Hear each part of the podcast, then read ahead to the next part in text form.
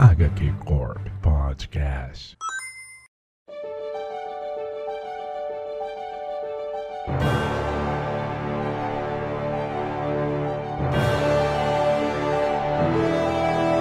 Bom dia, boa tarde, boa noite, caros telespectadores dessa corporação. Hoje, vestido de terno, sentado nas suas mesas redondas para um grande jantar desse evento, a corporação se reúne para falar dos melhores do ano.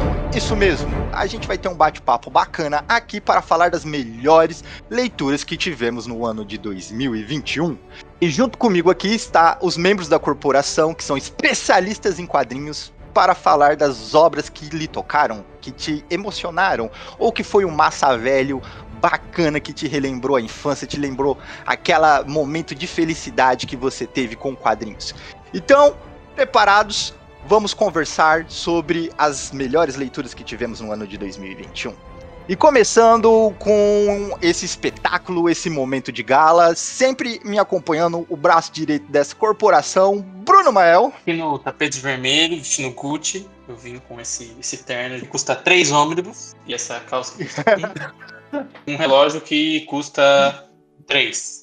Mas eu não vou falar quais, quais três, né? Podem ser três aniquilações, três títulos de destino, então não vou, não vou expor o valor dessa forma, né? Estou aqui. Isso aí. Sabemos que você está vestido chique só por essa comparação de valores. e acompanhado também na sua beca perfeita, o nosso querido Menino Enzo. Aí, aí, os mortos voltam à vida, e eu também. Mas está aqui para falar de Gibizinho, a melhor leitura que você teve nesse ano maravilhoso de 2021 que sobrevivemos. O equivalente ao Roberto Carlos, né? Eu só apareceu no show do final do ano. Descongelamos o Enzo. Tiramos da geladeira. Para fechar essa roda, sempre o cara mais bonito dessa corporação, o senhor Walter. Que isso, rapaz. Longe disso. Aqui só tem gente bonita, pelo amor de Deus. Não, mas é, É. que entre, entre os bonitos você é o mais. Ah, tudo bem. Vou, vou- vou- vou- vou ficar com muito obrigado, já que é assim. Mas é, cara, é isso, né? Eu tô, eu tô junto com o Enzo. O Enzo ressurgiu e me puxou junto. Mas é, melhor história é sempre a próxima, cara. Ô, olha só, veio pra, trazendo palavra de sabedoria. Você tava meditando no Tibete? Mais ou menos. Queria também aproveitar esse momento antes da gente entrar nesse nosso bate-papo, explicar pra você, meu caro ouvinte, o nosso formatinho de hoje, né? Que é bem simples, a gente vai conversar em formato de roda, cada um vai falar um quadrinho, melhor leitura que teve, vamos comentar, ter aquele papo bem é, é, é, é, bacana de mesa de evento sobre ah, o que a gente gostou demais nesse ano de 2021. Mas também lembrando vocês que essa corporação tem mais membros, né, não pôde comparecer, né, porque tem mais compromissos, né, ainda mais final de ano, tem gente viajando para fora do país, tem gente que tá no, no interior do país, tem gente que foi visitar os parentes, tem gente que teve formatura, então teve mais membros dessa corporação que gostariam de participar aqui, então a gente vai também durante o programa citar as melhores leituras dessa galera que poderia ter participado aqui nesse glorioso evento. E sem muitas delongas, porque tem muito gibi para se falar, vamos para o cast.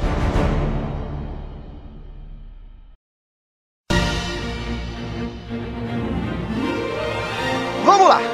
E antes de começar a falar sobre o quadrinho, eu gostaria de fazer um disclaimer. Porque essa é a segunda vez que a gente tá gravando Melhores do Ano esse ano. Porque a primeira gravação, o bonitão aqui perdeu. Olha só que legal.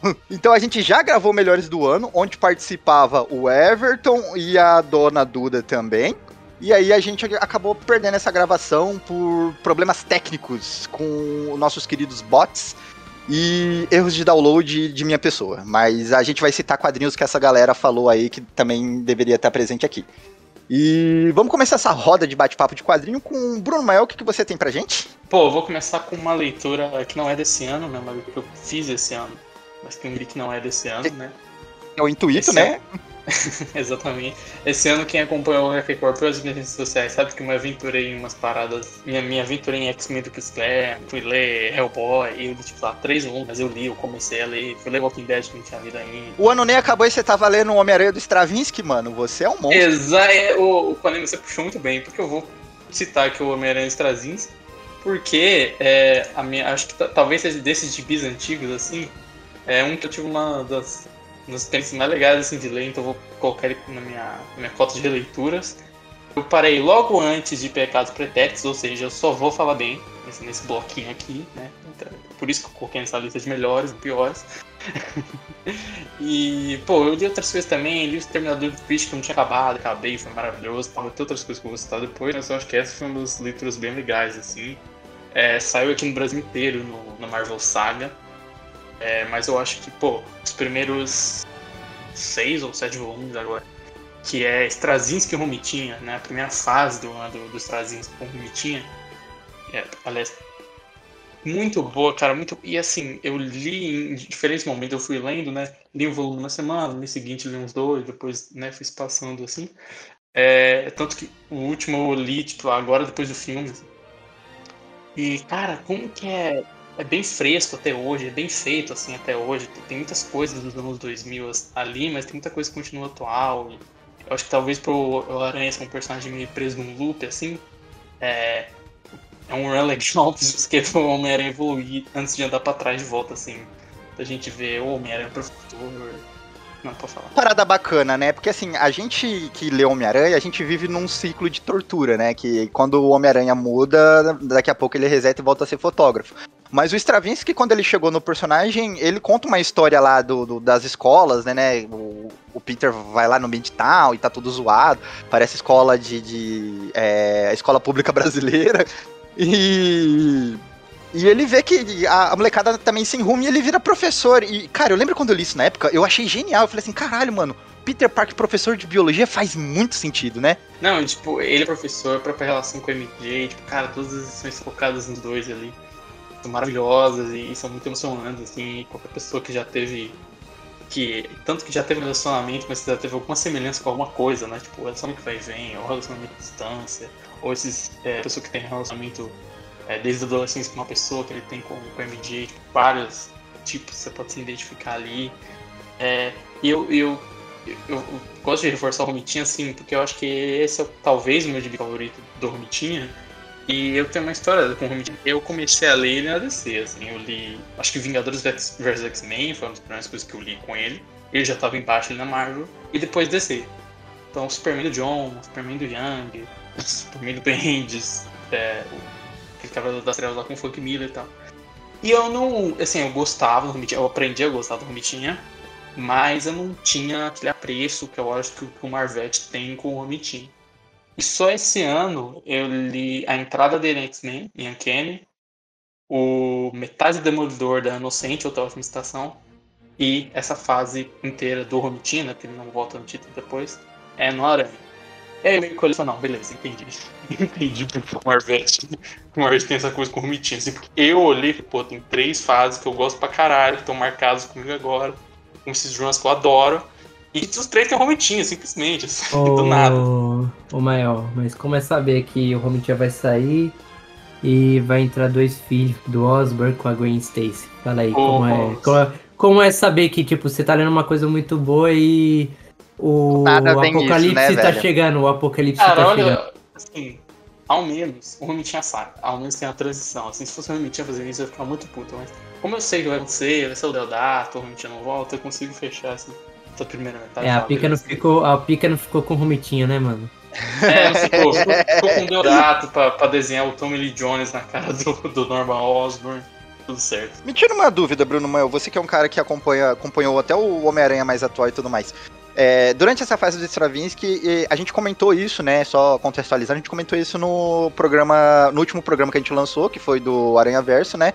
Que o Stravinsky, ele cria o rolê da aranha mágica, né? Que o, a, a aranha ela é radioativa, é, toma lá o raio radioativo e na verdade ela passa os poderes para o Peter Parker porque aquela aranha ia morrer com a radiação e na verdade ela era mágica, ela só quis passar o poder do totem da aranha para adiante. É, isso é canon até hoje ou em algum momento eles reescreveram isso? Porque eu não sei dizer se o, os poderes do Peter Parker tomou essa reorigem até hoje.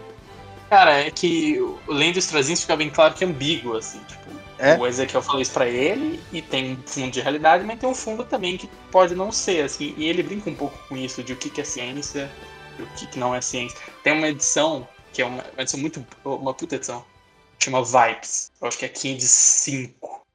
Que começa com o Peter levando a MJ no aeroporto, falando, você sabe que esse negócio de vibe tem um estudo científico que mostra que realmente alguns animais, até o ser humano, tem, consegue captar coisas que não são necessariamente olfato ou, ou paladar ou tato, assim, um sentido que tipo, é algo muito específico, tal, tal, tal, tal. Ele fica falando disso. E o Rain Taylor meio que lida com isso, assim, tipo, ok, o sentido aranha, ele é mágico quando você tá pensando. Ele é bem mágico, é verdade. É, tipo, Eu acho que ele cara até, faz- ele faz- até comenta bem. que os, os vilões do Homem-Aranha também tem. Ele deixa entender, né, que eles também têm totens animais, né? Sim, também tem isso. Ah, os vilões deles são todos insetos também, então tem isso. Assim, fica mais ambíguo. Em alguns arcos, eu acho que especialmente no último, parece ficar mais claro que é realmente um lance da aranha com o Homem-Aranha.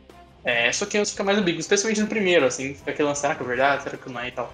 Então acho que até hoje tá meio assim, se o autor quiser, ele retoma isso, se ele não quiser, ele não, não retoma, assim. E isso que você falou é legal, porque uma das. Eu tava até falando com o Enzo ontem no Twitter. Uma das coisas mais legais desse filme é isso, assim que a gente fala bem dessa parte que é pessoal, que é putz, o Peter. O, o Peter é a May, puta, a revelação da identidade é maravilhosa, assim. É, deu vontade de ver isso bem adaptado algum dia. É, dele pra May e tal, né? É, pô, o lance com a MJ e tal, ao mesmo tempo, ele faz umas paradas tipo. É, o aeroporto, um aeroporto fica encalhado e o Doutor Destino tá lá no aeroporto. sabe? E aí é, vira o universo Marvel, assim. Aí o Loki pede ajuda do Homem-Aranha pra alguma coisa. O Homem-Aranha vai dar um rolê com o Doutor Estranho, é uma loucura, assim. Então ele tem, sabe, ele faz 8 ou 80, ele faz da, da água ao vinho muito bem, muito rápido.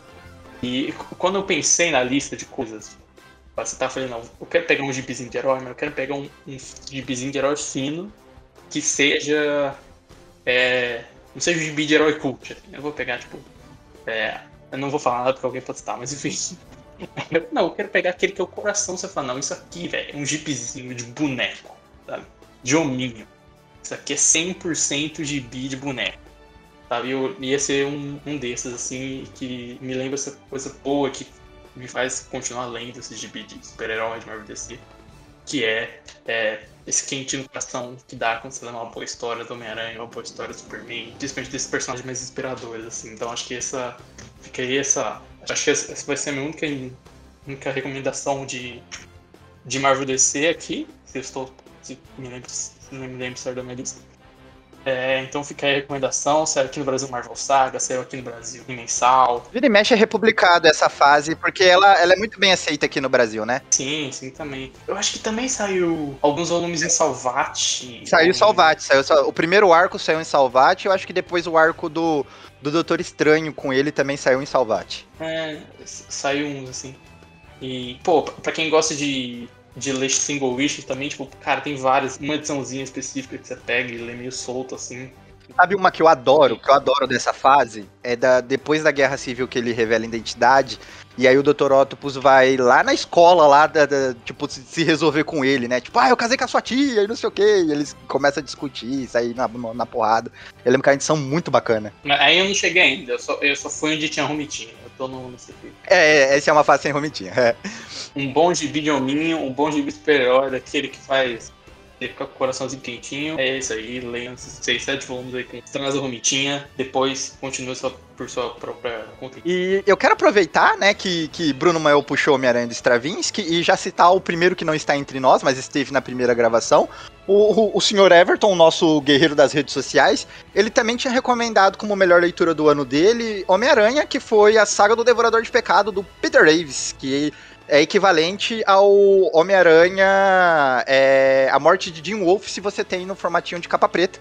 E também é um quadrinho fenomenal do, do, do Aracnídeo, assim, tipo, pra mim é, é o meu favorito, assim, que eu leio, que eu acho extremamente bem escrito, uma trama muito bacana, policial, pé no chão, é mais um, um Homem-Aranha urbano, assim, e eu, eu adoro, de coração. Como ele discute um Homem-Aranha meio violento, ele discute um pouco de punitivismo, de polícia ali. É, o Exato. Spencer retomou recentemente, eu gosto de algumas ideias é, no arco. Eu acho que é Pecados Pre. Alguma coisa, não lembro. Ascensão dos Pecados, eu acho que um Devorador de Pecados. Tem umas ideias legais, mas não é tão bom, mas leia. É, todos os formatos saíram no Brasil são iguais. Cada delas tem uma diferença, mas é tudo a mesma história.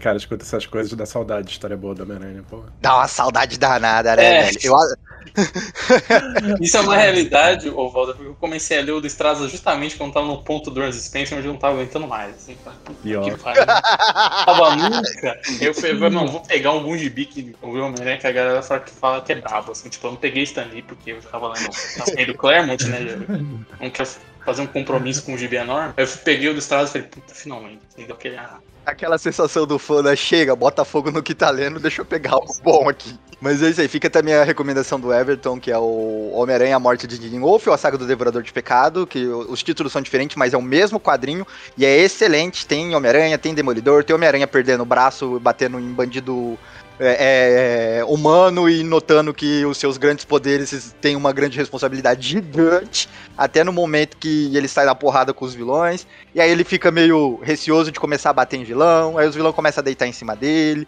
e aí tem a morte da amiga detetive, tipo, é uma trama, assim, muito reflexiva com relação à força excessiva que você pode exercer sendo uma autoridade maior, sabe? Então é, é, é, excelente, assim, é fenomenal. Você deve ler obrigatoriamente se é fã do Aracnídeo. O Paul Oscar, né? O, o Everton não pôde vir, então ele viu o Conila pra pegar o prêmio e dar pro, pro Homem-Aranha. E vamos puxar o próximo aqui. Menino Enzo, melhor leitura do ano. O que, que você trouxe pra gente, direto da geladeira? Cara, então a melhor leitura do ano, com certeza, é Eternos do Guilherme. Olha só. Cara, é o gibi que até onde eu sei, passou por baixo, tanto lá fora quanto aqui eu não sei, né? Porque começou a vender agora, né? O filme não conseguiu vender o gibi. Na real, esse. Então, aí que tá. Mas nenhum, nenhum filme consegue vender gibi, isso é realidade. Mas pior que eu acho que depois do filme eu vi mais pessoas falando desse gibi. Porque o filme tem uma proposta similar que o gibi, por mais que não tenha nada a ver, tem nada a ver, tipo, na produção, assim, tipo, não foi combinado, mas eles são meio parecidos, assim. Só que o gibi, como isso vai falar, é melhor. Não, eu acho que ele literalmente. Ele nasceu por causa do filme, sinceramente. Eu também, eu concordo. Pô, concordo. Ele nasceu por causa do filme e Mano, Gillen e Zad Ribic. Zad Ribic, sinceramente, depois de Guerras Secretas, estava meio cansado em alguns trabalhos dele, tirando um autoral que ele fez é, na Image. Mas, tipo, na Marvel, pra mim, ele tava cansadão e, meu Deus, é, nesse aqui ele tá extraindo o máximo, né? Como não tava há um bom tempo. Fala assim, eu acho que o Zad Ribic, mesmo cansado, ainda é bom, né? Não? É bom, mas não é o Zad Ribic, então ainda assim, né? Quando você compara ele com ele mesmo, é foda. Dá pra ver, sabe? Ah, bicho, acho que ele tá preguiçoso, viu, cara? Pra ser bem sincero. Como pessoa que tava defendendo o Romitinho, eu entendo o que quer você comparar um roteirista com ele, um desenhista com ele mesmo e ele Exato, é tipo você pegar o Romitinha como tava ali no Bendis e comparar ele com sei lá, a época, época de ouro dele, tá ligado? Você fala, caralho, esse cara não tá dando nem 10% do que podia. Oh, o cara tem o rolê ali na mão dele e ele decide não fazer, tá entendendo? Mas você, no Guilherme, mas esse aí, no Eternos ele tá, tá caprichando. Mas, tipo, e a trama é, tem infográfica, coisa que eu piro muito porque amo rico, essas coisas. E, mano, não tem como eu falar do plot desse gibi sem dar um spoiler grande. Isso que é mas foda. não dá pra fazer um enredo. Até não, hoje mas... eu não sei do que, que, esse, do que esse gibi se trata. Eu fico pensando que é uma releitura dos personagens. É, é algo assim? hum, assim? Por aí, por aí. Tem um pouquinho disso. Ele dá uma, um jeito muito inteligente de considerar aquele gibi chato do, do, do Gaiman, mas também de anular aquele gibi chato do Gaiman. Isso, isso é foda. Então, então, ele fez algo grande aí. Eu acho que você citou do game, eu acho que é uma boa coisa pra falar, assim, que se você não leu nada de Eternos, você pode ler tranquilamente de gibi. É, eu nunca li nada de Eternos, então eu poderia ler. Se você já leu e achou chato, não gostou, você também pode ler, porque eu acho que esse, tipo, ele é um gibi muito mais fácil de pegar, assim, do que os outros. Dizem, dizem que até do próprio criador do. Caramba, do Kirby não era bom. Que o conceito era bom, mas que não era. Ele não sabia desenvolver. Eu, eu ia, meter, eu ia meter uma gafe aqui, eu ia falar assim, não é Eternos que a, ele queria juntar com o Thor? Não, o Thor ele queria transformar nos novos deuses. Nada é isso, é isso, é isso aí. Mas é meio, é meio sequência, né? Porque ele saiu da DC e foi fazer o, foi fazer o Eterno. É que o Eternos ele foi introduzido, tipo, fixo no universo da, da Marvel no Game, né? ali, período Guerra Civil, essas coisas. Não, pós-Guerra Civil, eu acho. Por aí, por aí. Foi por aí, foi por aí. Só que do game é chato pra caralho. E olha só, a Romitinha tava lá, né? Porra, pior que tava mesmo. Olha só, a Romitinha duas vezes aqui. Bingo, mais uma vez, bingo. Mas, mais uma vez a gente pode pedir uma música. Mas enfim. Cara, ó, ó Só, só pra falar do, do, do Eternos, eu não, eu não cheguei a, a ler tudo, mas é, cara, é, é, bem bacana. E o que você falou lá, a gente tava conversando um pouco antes, né? Cara, Eternos é um gibi que, apesar do nome ser forte, do nome ser midiático, né? Ter filmes, caramba, quatro. A, a própria galera de, de comic shop aqui, tipo, deixou de, de lado por algum motivo, talvez trauma do gamer. Tá entendendo? Não sei, mas a galera simplesmente falou assim, ah, gibi de filme, sabe? Aquele, ah, e, e, e, largou pro lado. Mas é. Eu não sei, é, é meio... meio bizarro. É que é meio bizarro, porque é, eu acho que para mim é toda. É aquela fórmula do sucesso, sabe? É aquele gibi daqueles personagens que geralmente fica de escanteio, meio Z. Tem um artista muito bom, tem um cara muito bom escrevendo, que é o Gillen, querendo ou não. É, dando um show lá com com Dai, tá ligado? É ano do Guinness, né? O cara meteu, meteu Dai, Eternos e Once Future no mesmo ano, sei lá. Tem aquele outro lá do, do, de Arthur mesmo, esqueci o nome do GB. Que também é ele, só que ele tá na Boom, eu esqueci o nome. É, é o Once Future lá.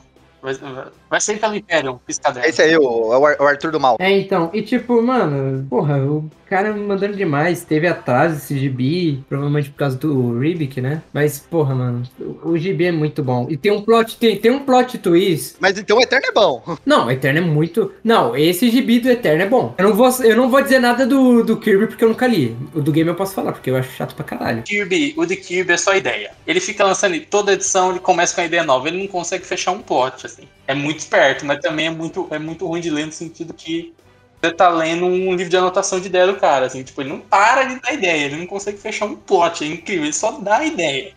É tipo assim, assim, é, o que a gente falou lá do Hickman no X-Men, que ah, ele faz um arco dando um plantão negócio pro futuro, tipo assim, isso é fichinha, cara. O Kirby introduz uma ideia no gibi e na edição seguinte introduz outra, ele não continua, ele introduz sem parar, então assim, potencial tem, assim, só que o problema é que é, é muita ideia e pouco, pouco gibi mesmo. O pessoal fala que ele usava Eternos pra, pra fazer aqueles doodle, né, que é aqueles rabiscos que você fica fazendo pra desestressar, sabe? Porque, puta, é um bagulho gigantesco lá do eu, eu gostei desse. Eu gostei dessa frase do Bruno. Muita ideia e pouco gibi, mano. Vou usar pra caralho. Mas, cara, em termos de plot, o plot é meio batido, né? Do, do Eternos. Assim, é tipo. Meu, você pega o título do, do, do, do né? Porque é tipo, qual o nome do gibi? Eternos. Aí você fala assim, hum, deixa eu ver aqui, o que, é que eu posso fazer? Ah, que tal que eu matar alguém que não pode morrer? Sabe? Então, tipo, meio. Mas então, é, é genérico. Isso aí é genérico, mas é bem construído como ele constrói e como ele vai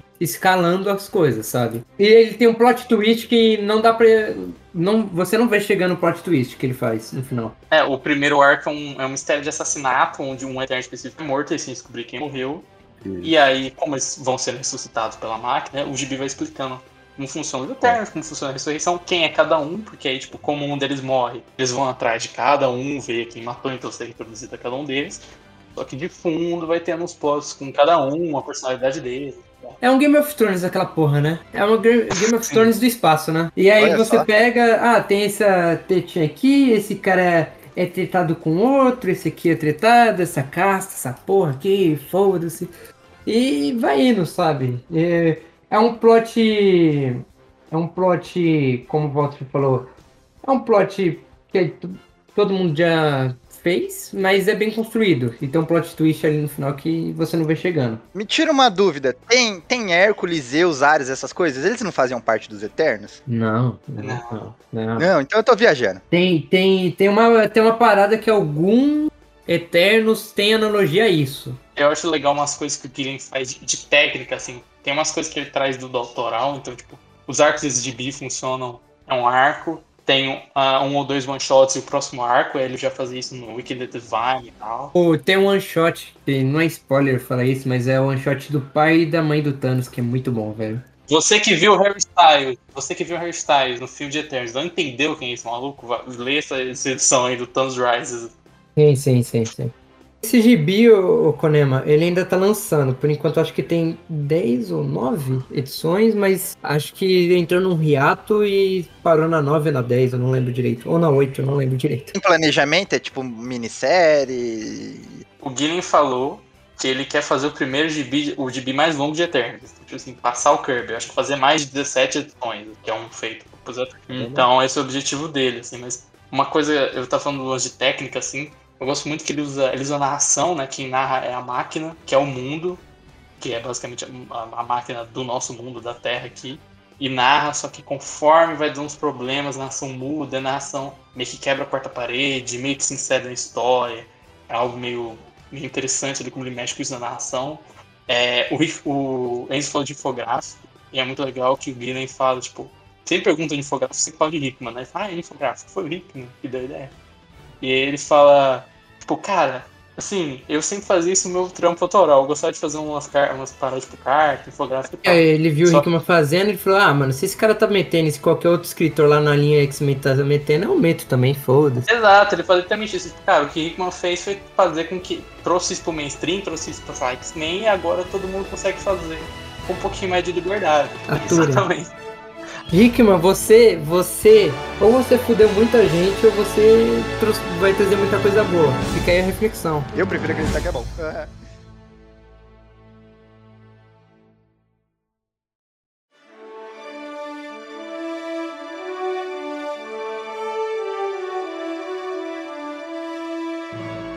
E agora, nosso querido Walter, o que, que você trouxe como melhor leitura do ano? Bicho, vamos lá, cara. Eu, eu fiz uma pausa estratégica no meio do ano nas leituras, mas uh, eu digo umas paradinhas bacanas aí, né? Nesse passo aí desses quase 12 meses, né? A gente é dia 21 hoje.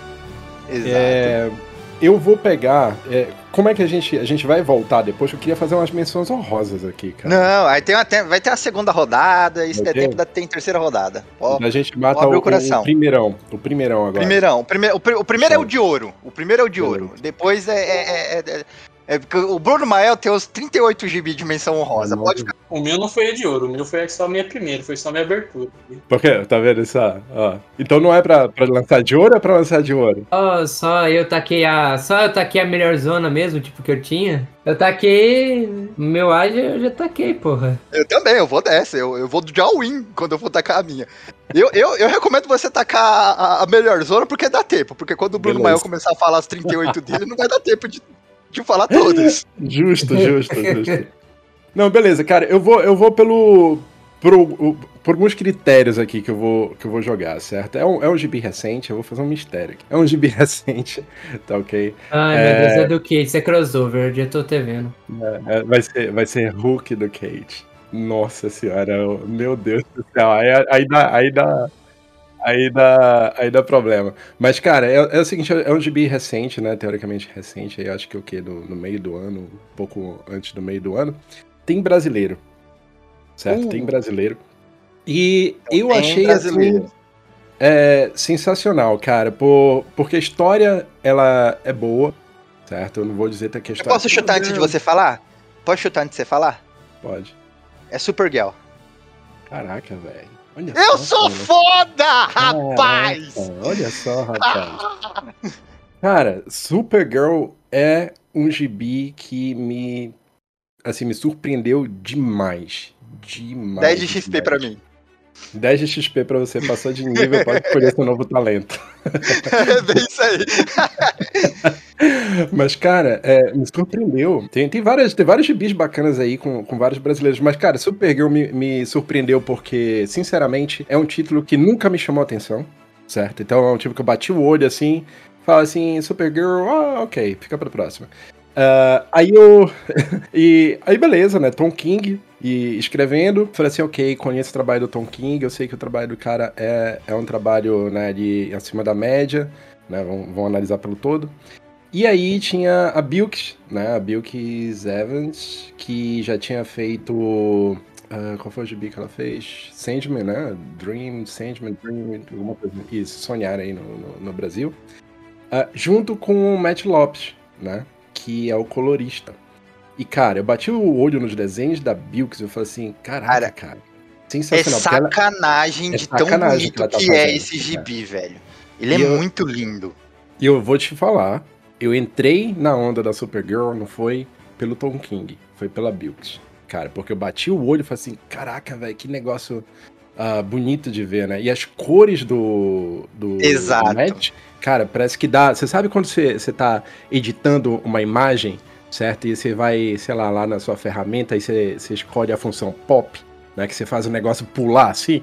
Cara, Sim. é exatamente isso daí que o, que o, o Matheus Lopes faz na arte da Bilks. E é sensacional, cara. É lindo, é lindo demais, demais. Os dois trabalham juntos, né? Bem próximos, e, então eu acho que tem ali um, um- uma, é, uma sincronia muito boa, né? no- com os dois, né? Se não me engano, acho que eles são um casal, na verdade. E o, o, o Tom King, cara, a história do, do Tom King, eu, assim, é, que nem eu tava falando da, da história do, dos Eternos ali, não é nada é, extraordinário, não, mas é alguma coisa profunda que talvez se você pare pra pensar sobre a cara, né, sobre a Supergirl, faz muito sentido. Tipo, ela sempre teve, teve ali na sombra do Superman. E aí e aí essa é a parada do gibi, né? Ela fala assim, cara, pô, minha vida tem algum significado ou o significado da minha vida é simplesmente né, proteger um cara que não precisa de proteção? Tá entendendo? Então, ela tem, ela vai nessa busca aí da, do significado da, da vida dela, ela faz alguns questionamentos psicológicos, né? Por que não? É Tom King, né? Então, cara, o, e o Gibi me ganhou nesse ponto, sabia? Tipo, a mina tem que ir pra outro planeta e encher a cara pra dar uma de bêbada pra não dar mau exemplo, tá ligado? Eu, putz, É, e, e eu acho aí? que essa foi, essa foi a grande parada. Na hora que, tipo, você tira a Supergirl do, do planeta Terra, bota ela em, em outro lugar e fala assim, não, ela, ela vai se encontrar, né? Com, de uma outra forma, fazendo uma outra jornada. é como se fosse a primeira vez que ela vai ser ela, né, velho? Exato. Vai ter uma criancinha pedindo, mata, mata esse cara pra mim, mata, mata. Menos isso, né? Ela vira tipo um, um, um Heroes for Hire, né? Como é? Uh, alu- uh, caçador de aluguel, né? Tipo, e, é- e é basicamente isso daí. No, isso, obrigado. E, cara, é, é, é isso, Gibi. Sem eu botar mais coisa aqui, a gente começa a, a botar alguns spoilers, mas é basicamente essa jornada é, tentando descobrir quem ela é. E, além dela, cara, é um gibi que tem desenho foda, tem cores sensacionais, tem cachorro, certo? Tem Então, cachorro. ganha mais 5 de ataque. E não é o Tom Taylor. Tem cachorro e não é o Tom Taylor. O Taylor, verdade. E não é o Kate, então o cachorro tá vivo. É, na verdade. O E cachorro tem, tá vivo. e, e, e tem uma história tocante, tá entendendo? Tem, tem uma profundidade ali na história. Cara, eu acho que Supergirl, ah, a equipe criativa de, de Supergirl é uma equipe criativa que tem tudo pra tá, pra tá presente aí, de repente, no Melhores Gibis aí, 2021, né? Lá pro, pro ano que Já vem. terminou a né? publicação? Vão ser oito edições, né? Já terminou ou, ou tá, tá na metade do caminho? Não, não. Saiu a, a 6, saiu é, hoje. Eu não falei que eu não gostei, só falei que tem muito texto. Não falei que... É, isso é verdade. Isso é verdade. Tem Ah, bastante. mas é Tom texto. King, então tá tudo bem. Eu, eu, eu, li, eu li o Mega Man do Tom King, tá tudo bem. Não, é que eu acho que o King tá se adaptando a ter que fazer menos edições que 12. Então é GB de 8, então ah, parece que teve que comprimir muito recordatório uma edição só. Ele vai se adaptar, ele vai fazer um do Batman de 6, sabe? ele vai se adaptar. E parece que, falando em Tom King, né? Ele, ele vai voltar pro Batman, né? Não, é só uma minissérie bosta. Ninguém liga. Ô, sem respeito. Ô, louco, para, para. Não, não, eu tô cansado, mano. Eu tô cansado, eu tô cansado, velho. Cara, amargurado. Ah, não, chega dessa porra, velho. Tipo, nem é amargurado pela C. Não, não, pera, mas nem é pela C35, é mais pelo, pelo Clayman lá e Mulher Gato e essas coisas. Nossa, aquilo ali, não, pelo amor de Deus, mano. falar, porque eu recebi notícia falar, vai ter uma minissérie nova do Batman Tom King com a Mulher Gato, Charado, Pinguim. Eu olhei e falei, puta, cara, é, se fosse depois de 84, 85 de Batman, eu até daria um hype. Só que como teve o Batcat nesse meio, é um gibi meio enrolado, assim, parece que o Tom King nunca acabou, sabe? Parece que a gente tá vivendo nele até hoje. Eu não vou ser injusto. Eu só li uma edição do desse aí, mas assim que terminar, ou se já terminou, eu vou ler e eu vou, vou poder falar mal com propriedade ou não. Eu queria ler o, o, o Man Target lá com o Smallwood, isso aí me chama mais atenção. Esse é brabo. Só que aí eu fui discreto também. Falei, ah, esse gibi vai ser meio cagado. E aí anunciaram que é o David Marks e o King falou, ó, eu fiz um run do Batman desse jeito, eu vou fazer um gibi de outro jeito. Vai ser, vai ser gibi, porradeira maluca, Batman, aventura. Aí eu falei, ah, beleza. Boto até um pouquinho de fé porque é o David Marques. E o David Marques tem uma puta narrativa. Então pode casar bem com o King, mas é Batman. Ah, mas, pô, mas, pô, pô, vamos, vamos voltar pro Supergirl, porque o Supergirl é da hora, velho. O Supergirl é da hora. Rapidinho, rapidinho, o último lei de Batman. O Tom King fez a edição do Batman segurando o avião e pedindo de cair em Gotham, tá ligado? Ele sabe fazer uma aventura boa. Reputado. Mas, pô, mano, ô, Duas edições depois, ele foi pra cima do prédio, ficou falando sobre a vida, a morte, que- sobre o que, que ele era, cara. Exatamente. Ah, mas ô, ô, as edições do Batman caindo na porrada com o Bane é legal, para, É para. legal, é legal. Nossa, O Adam, legal. Strange, o Adam Strange tem umas partezinhas de ação da hora também. Ele tenta, cara, ele tenta, mas eu acho que é sempre assim, sabe? Tipo, beleza, a porrada com, com o Ben é bacana, mas antes da porrada ele teve que entrar na fortaleza. E ele foi entrando na fortaleza lendo uma carta, entendeu? Então, É, é verdade. então ele, tipo, ele tenta balancear, tá ligado? Assim, é, bem, ele é esforçado, vamos colocar dessa forma. Mas ó, o, o Supergirl, eu queria perguntar uma coisa pra vocês. É, você acha que esse gibi vai passar baixo pelo Brasil? Eu acho que vai. E eu, e eu acho que ele deveria ter uma atenção maior, porque ele é muito da hora, cara. Tipo, nem que seja pe- pe- pela arte, que é fenomenal. Cara, eu, eu não sei. Tem uma grande chance de passar baixo, sim. Mas eu acho que talvez tenha uma tensão, eu acho, depois de premiação. Porque, assim, eu, eu entendo os problemas de Supergirl, tem muito texto, realmente. Mas é um gibi que a galera aqui tá super. Não vende muito, tá? Deixa eu fazer o disclaimer. Não, não é que venda muito, mas tá super hypada, assim. Então eu acho que talvez agrade uma galera. Ah, mais underground acabe ganhando os prêmios e tal. É porque é super então- estilizado a arte da É, Bilks e tudo. exato. Eu, eu, eu não digo olha- pela, eu, eu não digo pela escrita do Tom King, não. Eu digo mais pela arte da Bilks e, e as cores do, do Matt, cara. Porque Sim. Olha tá a capa chamando dessa edição, muita cara. atenção, que, cara. que épica, velho. É, mandei tá chamando muita atenção. Cara, tem uns quadros que ela faz que, eu- sem brincadeira, você lê um negócio, eu parava assim, eu ficava olhando. E, e dá, é um gibi, sin- sinceramente, é um gibi que você vai lendo ele bem devagar e dá dó de passar as páginas, cara, de tão bonito que ele é. Essa é, essa é a sensação. Então, não sei, é, eu sou eu sou assim, eu, quando eu, eu leio alguma coisa que é muito boa, eu tenho dó de terminar. Certo? Você- E eu vou- toda Eu vou, essa eu é vou a te, sensação. Essa é a eu vou te apontar o termo, o termo correto. Você, quando lê um negócio assim, você tem que contemplar também. Ler e contemplar. É, é, acho que é por aí. Por isso que por isso que demora pra terminar de ler o gibi, porque você está contemplando. Mas isso que você, que você falou de premiação, acho bem possível, hein, Walter? Porque o King ele já é a, a Meryl Streep brasileira. né? Só que não é a brasileira. A Meryl Streep da CIA. Né? Porque o, o King escreve um guardanapo e recebe uma indicação. Então, pô, com esse gibi, eu acho bem capaz que a, a, a Bilks e o Matt Lopes recebem indicação também, hein? Eu, eu acho, cara, e nossa, eu ficaria super feliz de ver, o- ver esses caras ganhando alguma coisa, porque eles merecem, viu? E se bobear agora, final do ano, deve, eles devem começar a aparecer um monte de indicação, esse tipo de coisa. Mas é por isso, que- por causa da arte também que eu fico, que eu fico falando do texto, que o, o King fica tampando a arte Bilks com aqueles recordatórios, sabe? Tem que diminuir, deixar. É, pois é, e se ganhar qualquer coisa, cara, eu acho que a Panini resolve fazer alguma coisa, tá entendendo? Porque, cara, tem uma brasileira, mulher foda pra caramba, tem, o- tem o brasileiro, né, colorista também, um cara foda, Exato. então... Tudo vai depender do formato que vai sair aqui. É.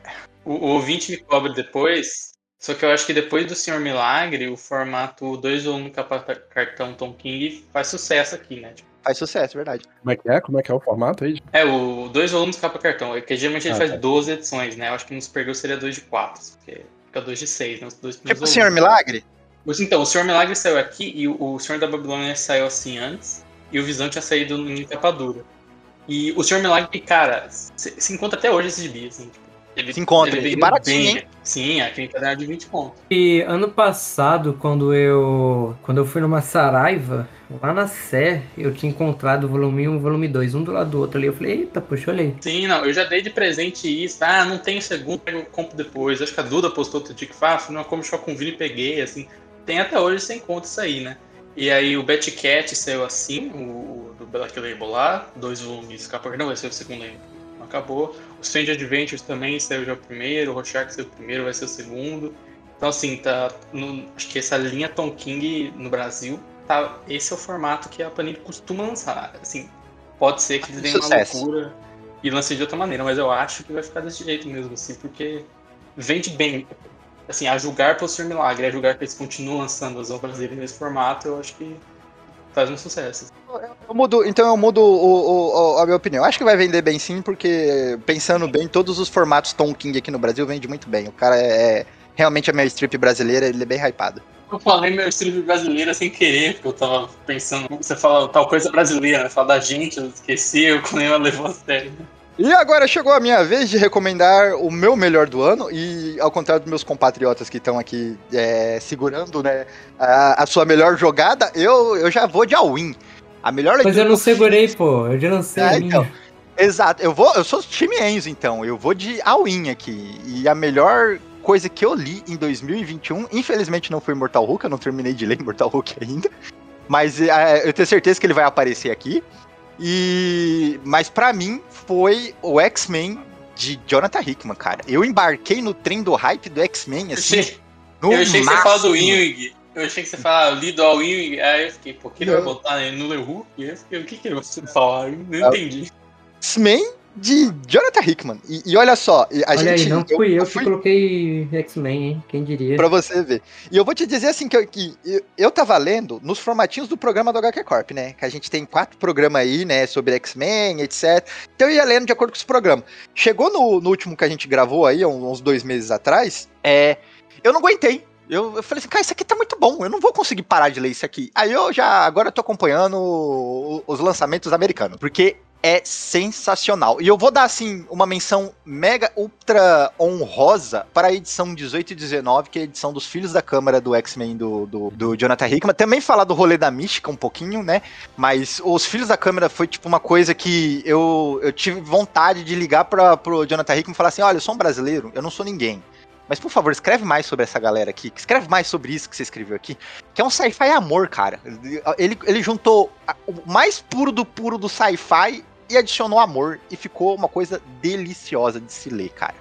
E, e, se você não tá debaixo de uma pedra, sabe que Jonathan Hickman está escrevendo é, um. Estava, né? Que ele está para sair do run do X-Men, né? O sonho dele é escrever todos os grandes equipes da Marvel. E ele montou aí um grande planejamento para os mutantes. Os Filhos da Câmara faz parte de todo um plot dentro das histórias onde o, os X-Men vão tentar impedir a criação, né, desses Filhos da Câmara, que são tipo super seres humanos, o próximo passo da evolução humana, algo assim.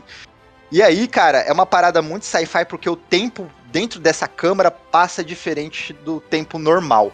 Então ele vai contar ao longo dessas duas edições uma história com a Wolverine, Laura, o, o Synchro, que eu não sei o nome de batismo dele, e um outro mutante que eu também não sei o nome de batismo dele, mas Bruno Maior tá aqui pra me corrigir em breve. É o Synchro Everett alguma coisa, e o outro cara é o. Porra, o Darwin, eu não lembro dele. Darwin, olha, tem um nome filosófico aí, Darwin. E aí esses, eles estão lá dentro para sabotar essa câmara e aprender sobre ela, e aí vão se passar vários anos dentro dessa. Vão passar décadas, tá ligado? Dentro dessa, dessa câmara, eles tentando sabotar isso. E aí envolve, tipo, que a câmara tá aprendendo com eles, enquanto eles estão tentando aprender sobre a câmara. Aí o Synchro vai ter um romance com a Laura dentro desse negócio. E é uma coisa assim, cara no final, você tá chorando alucinado com o que o Hickman fez, assim. É fenomenal, foi de longe a coisa mais bacana que eu li. Porque eu não sabia quem era Synchro. Eu também não, qualquer, eu aprendi Como qualquer outro personagem do, do X-Men, pra mim, né? Não vou dizer pra todos. Eu não sei quem é ele e o Hickman pegou em duas edições e fez eu curtir o personagem. Mal, tá cara. Eu também, eu amo. Team Synchro agora, tá ligado? Quero tatuar ele. É, esse cara é muito bom. Aliás, você ouviu Darwin e pensou em filosofia, eu pensei em Incrível Mundo de Gumball, olha aí. Olha só. Várias referências. Inclusive, Conan, eu não lembro se eu já comentei, mas tanto o Hickman quanto o Carrie já falaram em entrevista. O Hickman falou que ia ter um, uma mensal dos Filhos da Câmara, só que seria focada nos Filhos da Câmara e não na na Lauren 5, eu imagino. E o Carrie falou que ele já. O Carrie, que é o criador dos filhos da câmera, né? O conceito da câmera, que passa o tempo, esses pós-humanos saem de lá, também falou que ele já conversou, já foi chamado e tal, tal, tal, e acabou não rolando. E esse gibi não aconteceu. Então, se algum dia você estiver no porão da Marvel, é, ou tiver na caixa de spam do Sebusque, manda pra gente, assim, que a gente quer ver esse, esse porque é muito bom, muito bom mesmo. E de contrapartida também, né, ainda dentro dos rolês dos, dos X-Men do Hickman, tipo, cara, é, é uma parada que tá passando, não tá passando de radar baixo, mas a, o, o formato que tá sendo publicado no Brasil, nesse formato mix, tá atrapalhando um pouco, talvez, porque tem muita, muito título X-Men para se ler e nem tudo tá na mesma qualidade que o, o X-Men do Hickman e alguns outros escritores que estão escrevendo muito bem X-Men em volta do, do Hickman. Mas tem passagens durante toda essa fase do X-Men do Hickman, tem passagens incrivelmente boas do Magneto, tem passagens incrivelmente boas do Ciclope. Cara, eu virei chat de carteirinha do Ciclope por causa dessa fase, assim. Não que eu já, eu já amava o personagem é, é, há, há, algum tempo, mas que, cara, é, é eu, tipo, pô, Ciclope X-Men favorito, tomou o lugar do Wolverine, cara, que era o meu X-Men favorito, e, e, ele tem uns discursos muito fortes, muito bom. Apocalipse, quando ele escreve o Apocalipse no X de espada, é uma parada surreal, ele... Primeira vez que o Apocalipse foi escrito bem. Exato, né, cara? A primeira vez que o Apocalipse é escrito, podemos dizer assim, sabe? Ele deu vida pro Apocalipse. Cê, cê, tipo assim, o que, que você conhece sobre o Apocalipse? É o cara que cria quatro cavaleiros e quer destruir o mundo? Ou... Ah, é o, é o gigante dos anos 90. Exato. E aqui não, ele deu uma vida pro cara, assim, que você fala assim, caralho, mano, eu tô me importando com o Apocalipse, tô sofrendo com ele, tô entendendo a dor dele. É, é, é muito da hora, cara. Isso, isso que você falou do formato é foda, né? Porque lá fora sai vários formatos, né? Digital, sai a menção normal, saiu os mix, que são uma parada mais pra França, saiu o PB, agora tá saindo uns hardcover com 12 edições de cada revista e tal. É, então lá tem mais uma variedade. Aqui é meio foda porque a gente fica preso e assim, assim eu não sou um cara anti-mix, assim, eu acho que tem umas paradas. Por exemplo, ano que vem a gente vai ter o um mix com o Superman do Kennedy Johnson e o Superman do Tom Taylor. Cara, eu vou comprar essa porra, assim, porque são duas revistas que tô lendo, curtindo muito esse universo do, do Superman. É, tava afim de comprar o, o, do Batman também pelos trampos do, do time da Tamaki do Ridley. Não sei se eu vou conseguir, mas enfim. É, só que nesse caso de X-Men é foda porque, cara, é, eu até mencionei isso no, no PX que eu participei, que é o cara trintão que quer ler uma saleta Wolverine e o jovem de 20 e poucos anos que quer ler X-Factor, agência de investigação de gays, eles vão ter que pegar o mesmo gibi. Assim, tá? São gibis feitos para públicos diferentes, feitos para diversificar uma, uma audiência que aqui elas saem na mesma audiência e saem tudo junto. E mesmo que, ah, é normal aqui, né? Tipo, normal esse lance de ter mix de X-Men, tudo bem, só que antes ao menos você tinha dois, né? Que é, ah, você tem obrigatoriamente um, e ao menos você fique pulando uma edição ou outra só para pegar as coisas do Hickman, que eu acho que ninguém fez. É, é mais difícil, né? Tipo, pegar, cara, trocentas edições, acho que até X de espadas foram 27 ou 28, né? Até o fim de X de espada duas por mês, é, 20 conta, depois 25, agora vai ter 30, cada edição e duas vezes no mês. Então dá mais trabalho. E aqui é um pouco um pouco mais difícil, assim. Então eu acho que recomendaria, tipo, putz, cara, não tem paciência para ler todas as revistas, para gastar tudo isso mês. É, junta aí, espera uma promoção da Amazon de importado, pega só o DPD da, da revista que você se interessar, assim, porque especialmente né, as do Hickman, mas outras revistas você acha legal. É, nem todas são mais baratas, algumas estão mais caras, mas pegando uma promoçãozinha você consegue pegar menos um, assim.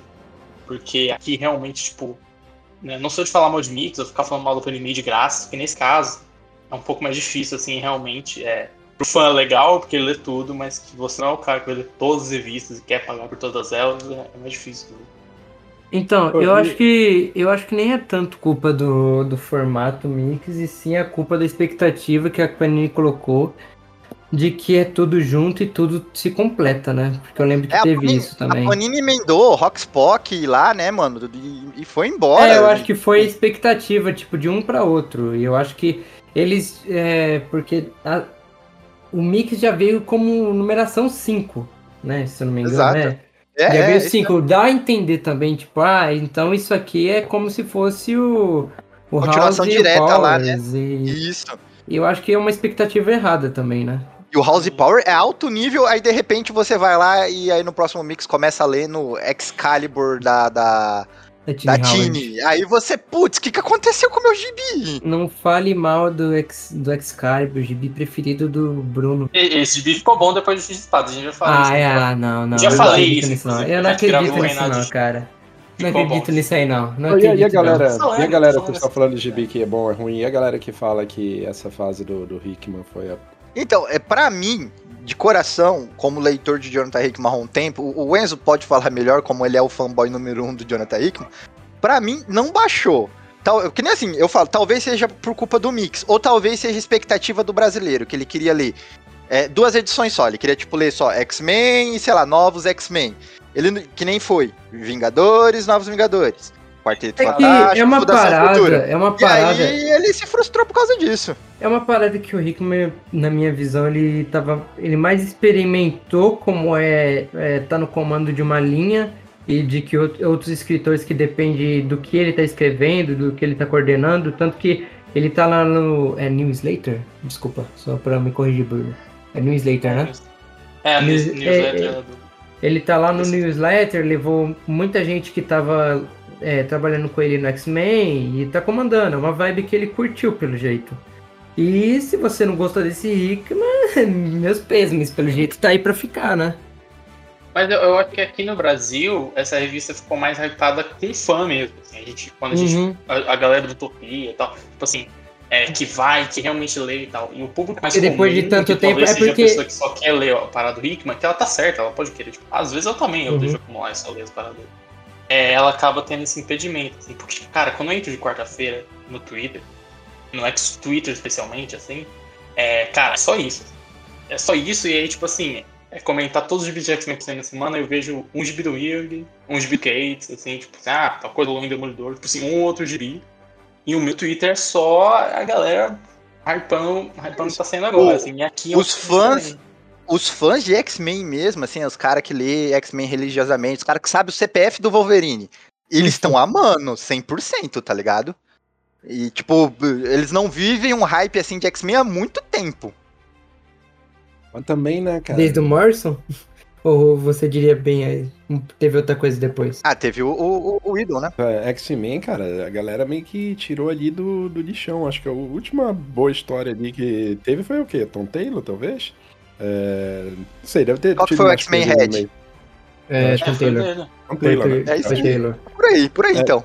Tava meio carente, né? Vamos colocar assim. Mas eu, eu vejo, a gente tava falando aí, eu vejo o pessoal Lembrando, lembrando também que é do- pós-boicote, né? Pós-boicote também. É verdade, pode boicote. O que eu vejo a galera falando é que o, o Hickman traiu o movimento. certo? Eu tava- Ah, meu Moldado Deus na vela e João Gordo, ele traiu o movimento. Pois é, traiu o movimento, tá entendendo? Que o Hickman traiu o movimento porque, de repente, ah, ah, o que ele ia fazer ia se revolucionar os X-Men e era ele que ia escrever a história que ia pro filme, lá lá. Daí, de repente, o Hickman fala assim, então, galera, eu tô pulando fora, eu tenho que focar aqui nos outros rolês e, e porventura tem uma historinha autoral que eu tô fazendo, checa lá. Tá entendendo? Dá uma olhada lá. O pessoal falou assim, porra, Hickman, sério o cara quer salvar os X-Men? E agora Não, você tá sabe, história... sabe o que é o foda?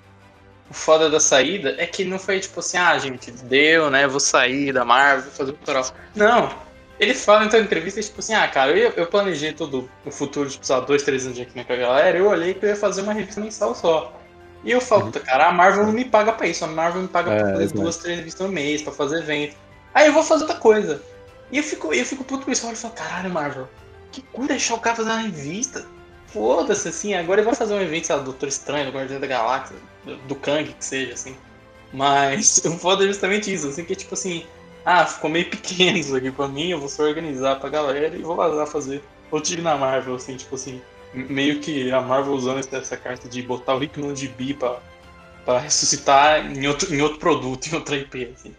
O, o Hickman nem saiu do X-Men e a galera já tá esperando ele voltar, tá ligado? Já tá, ele, já, ele já se tornou o pai que saiu pra comprar cigarro. A gente já tá, já. Ele vai voltar, ele vai voltar. Claro que ele vai voltar. Mas, ô Conan, nessa bololô que você botou aí já, também vale inferno, porque eu sei que você já leu duas edições. Eu ia falar isso agora. E eu ia falar assim, pra, e pra, pra, pra finalizar esse meu rolê de X-Men do Hickman, a- tem um inferno que tá saindo lá fora e é tipo assim, é o big deal, né? Quando sai inferno, meu Deus do céu. Eu tenho que sair do Twitter, igual eu saí agora em Homem-Aranha vo- é, longe de casa há mais de uma semana, ou, ou nunca mais de volta em casa, ou fiquei pobre e, e agora não tenho mais casa. Não lembro qual desses é o título desse Homem-Aranha atual, mas é, quando sai o, o inferno, eu tenho que sair do Twitter, porque a o pessoal que eu sigo só fala sobre isso. E é, tipo assim, fenomenal. Tá sendo, tipo, uma- um big deal do evento.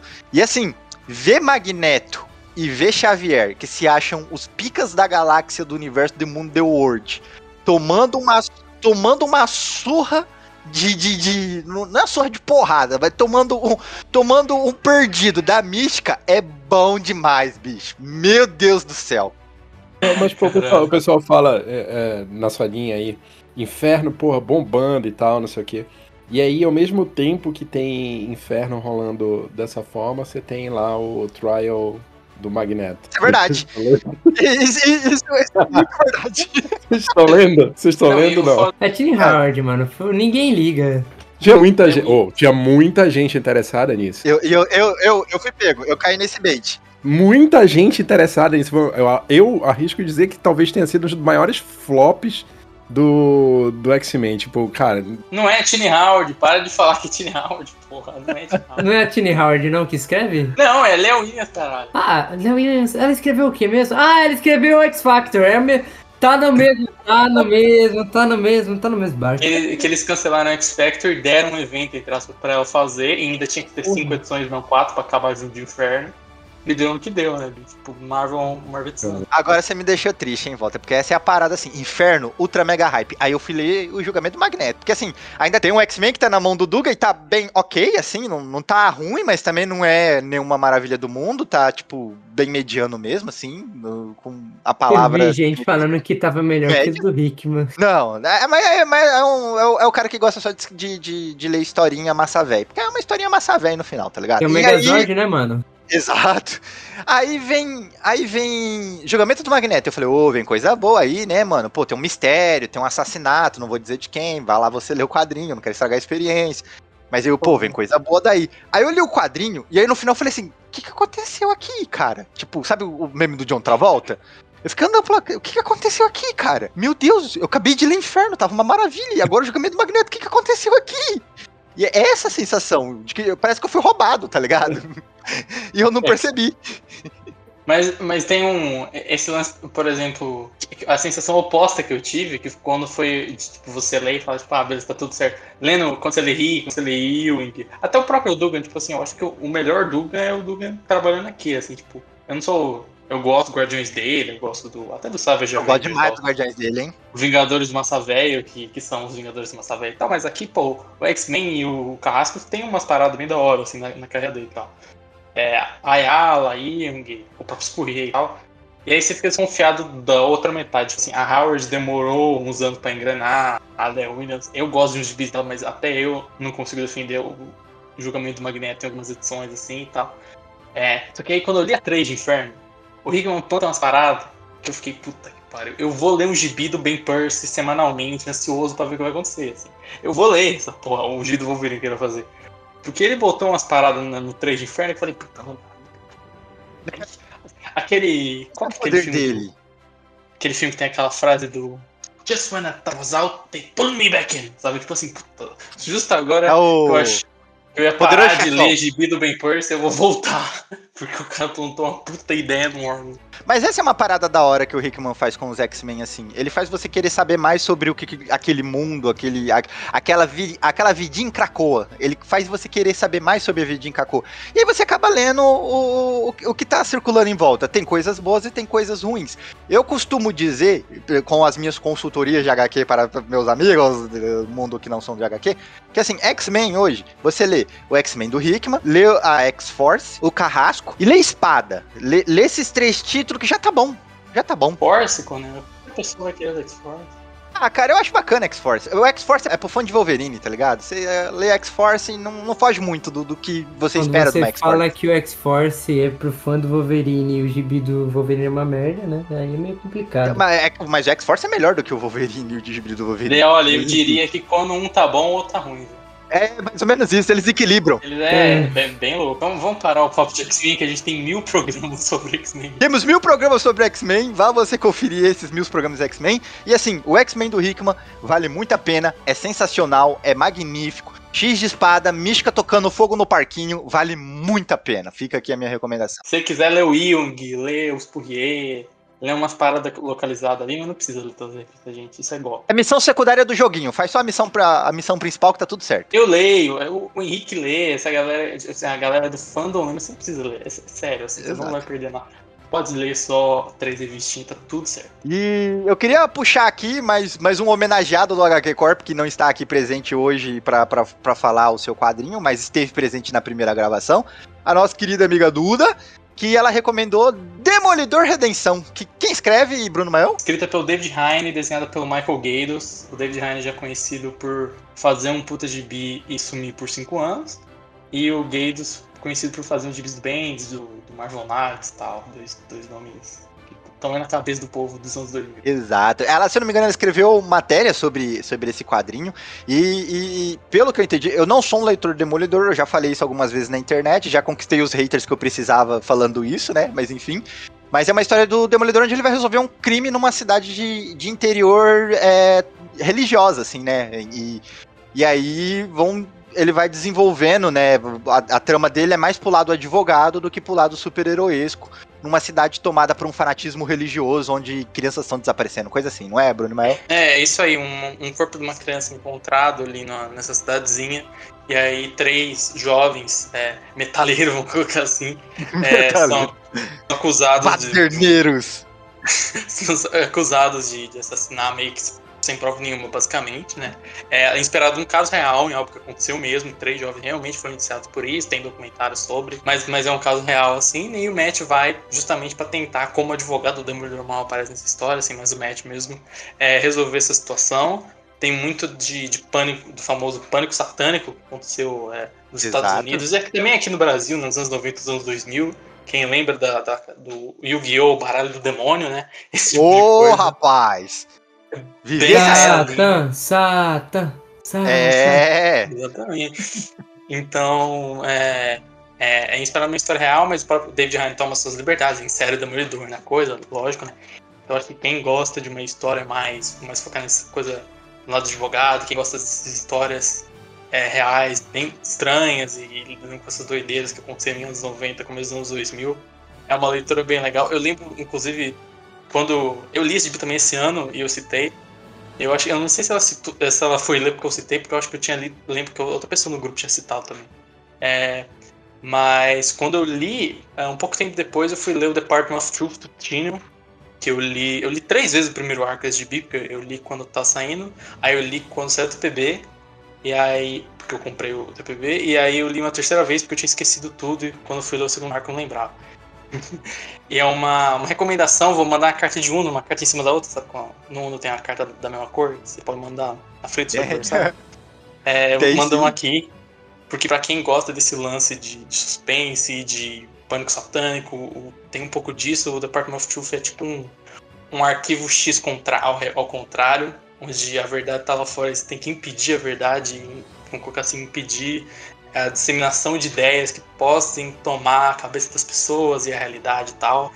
É, quem gosta de Control, quem gosta de Alan Wake, quem gosta de SCP, de, de Twin Peaks e tal, é, vai, é uma parada nessa linha assim. Tem arte excelente do Martin Simmons, que acho que talvez a coisa mais popular que ele fez além disso foi é, capas de Novos Mutantes, da Vitaela, que, que é um outro tipo bom, então talvez quem lê mais mainstream uh, lembre. É, e um muito legal também, na, na rabiola de recomendações de, de, coisas aí, fica essas na onda aqui da da Redexão, da Parque Nosso que vai sair pela Devir no Brasil, em volumes de compilando 12 edições, 2022, fiquem de olho.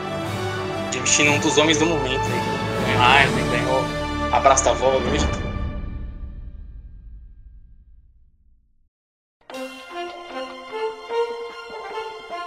Bom, a gente passou aqui pela nossa primeira rodada de recomendação e agora, meu caro ouvinte, a gente chega aqui depois de todos esses homenageados. A gente teve até momento do Oscar onde é, eu lembrei do momento que estavam comparando ali John Romita Jr. passado com John Romita Jr. do presente.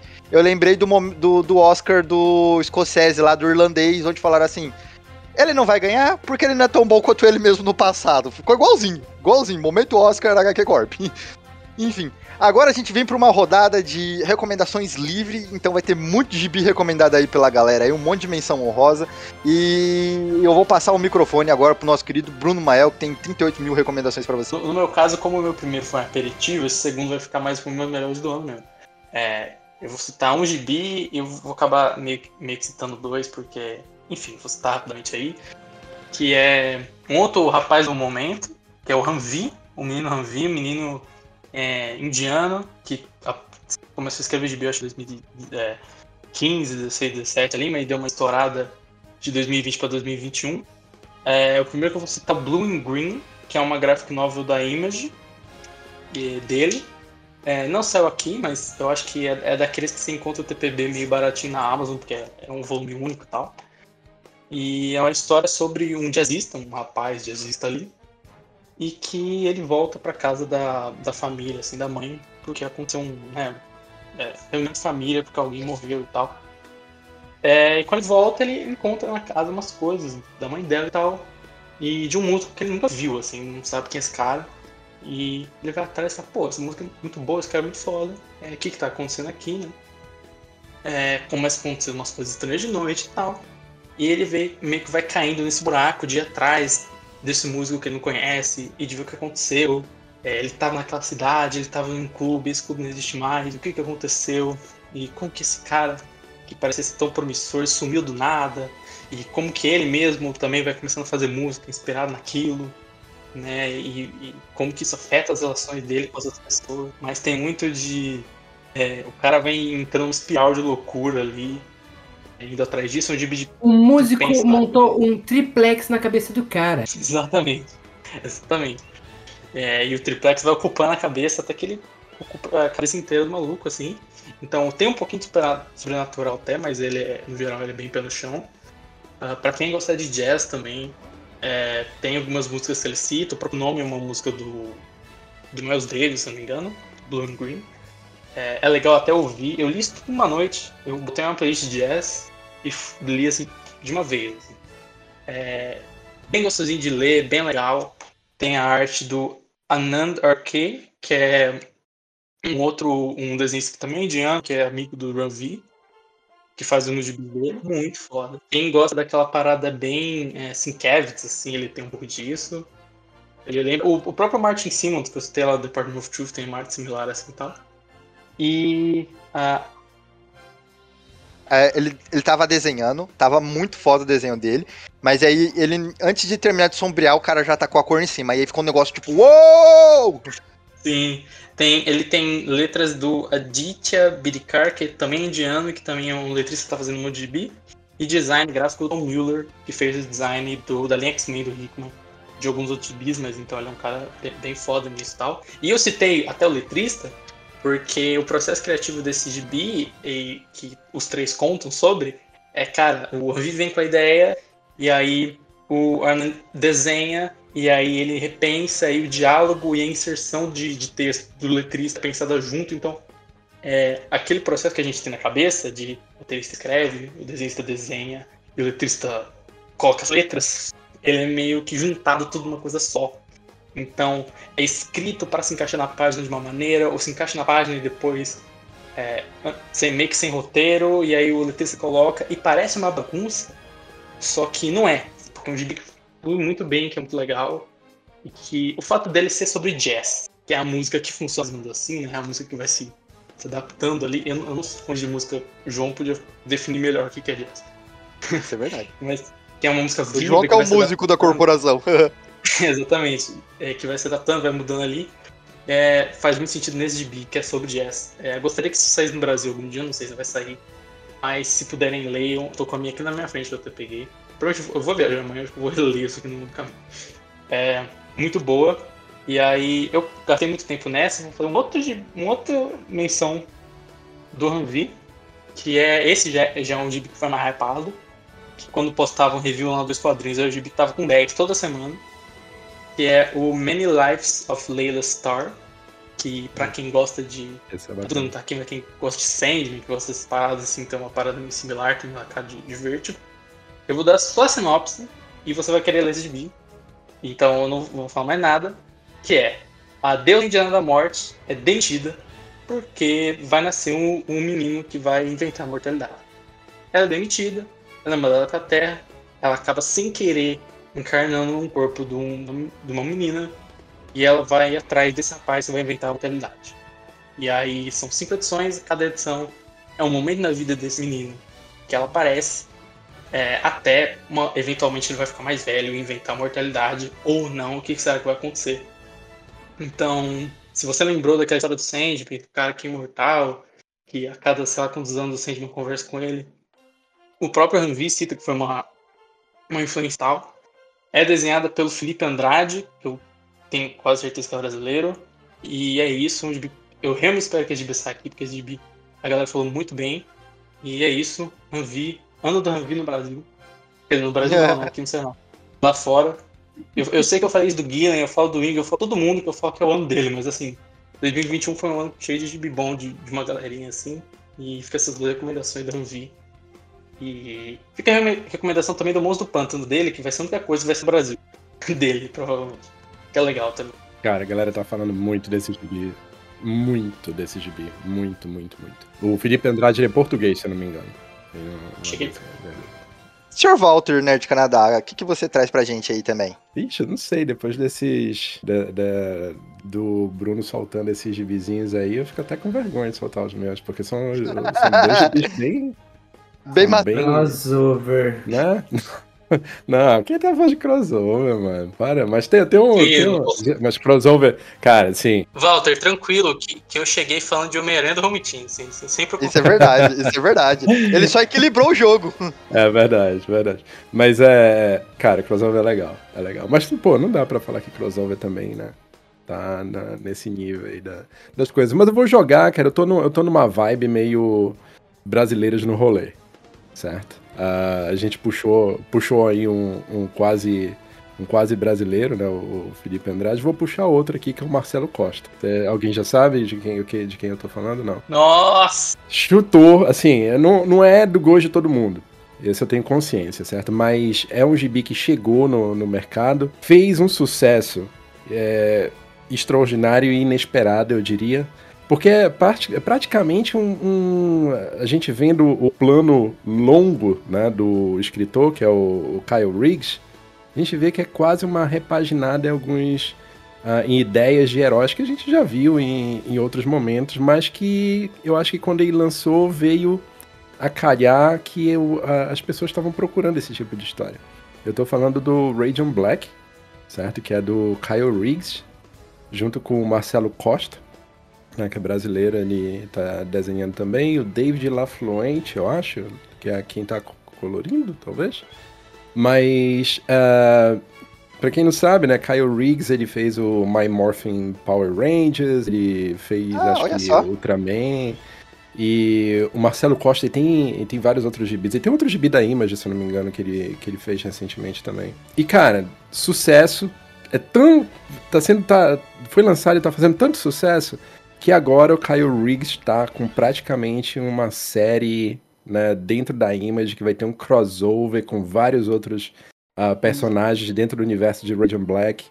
E a galera, de forma geral, do mercado norte-americano tá aguardando muito isso daí. Eu li, eu achei legal, certo? Eu tenho consciência de que não é do gosto geral, que não é um gibi pra lá de profundo, tá entendendo? É um negócio, uma parada mais. Pô, mas ô, eu vejo nas redes sociais esse gibi tá bem hypado. Eu tô vendo a galera postar estatueta desse, desse Radiant Black e eu não sabia do que se tratava, tá ligado? Eu falei, que, que Power Ranger, que tipo de Power Ranger é esse? pois é, é, e é basicamente isso daí. A gente falou do, do você falou dos Power Rangers, é, cara, o Kyle, o Kyle Riggs foi lá, escreveu Power Rangers e falou assim, gente, se a gente reinventasse os Power Rangers e botasse umas paradas no, no espaço e pá. Aí faz é exatamente zona. isso. É exatamente isso daí. Ele tem expertise, né? Tem experiência, ele já fez Power Rangers, ele fez Ultraman, então tem uma, paga, uma pegada assim meio. Putz, é... Ele, ele é, ele é sentaizeiro, então. Ele gosta como, como é, do, do... é, exato, sentai. Era essa palavra que eu tava procurando, tava achando. E, e como é o Katsu? Katsu? Katsu, Não, é, Katsu, to, Tokusatsu. Tokusatsu. Sei, eu não sei, mas não vou conseguir falar. não, vou, não é meu métier, mas é essa pegada. Eu tento, cara, eu tento, mas não, não é meu métier, não. Mas é um Ô, gibi... louco, olha, olha essa página, que da hora. Você não tá vendo, meu caro ouvinte, mas imagina que você tá vendo uma página da hora. Cara, esse gibi eu, eu li do nada, assim. Eu, eu conheci o Liggins de. nem de Power Rangers, eu nem tinha lido Power Rangers dele, assim, tinha lido o Asa Noturna e o Gates of Gotham lá com, com o Scott Snyder. Ah, saiu o número um desse cara. Ah, eu lembrei desse gibi. Eu lembrei, você tinha falado que ele era muito é, bom. Quando... O Matheus também, acho que tava lendo. Eu gamei esse gibi instantaneamente, assim. Quando o Walter falou do Marcelo Costa, o meu pé tremeu. Eu falei, puta, não vai falar de aí, aí você já pensou, é um gibi a menos pra eu falar. Não, eu pensei, como que eu esqueci de falar? Isso sim. Mas é bacana, cara. E a galera tá Ah, super ele é bonito, hypada. ele, pô, ele é bonitão. Não, demais, cara. Demais, demais. A estética dele é, é muito bonita. E tem um. Tem um. né, Ele conta a história de uma maneira bem interessante.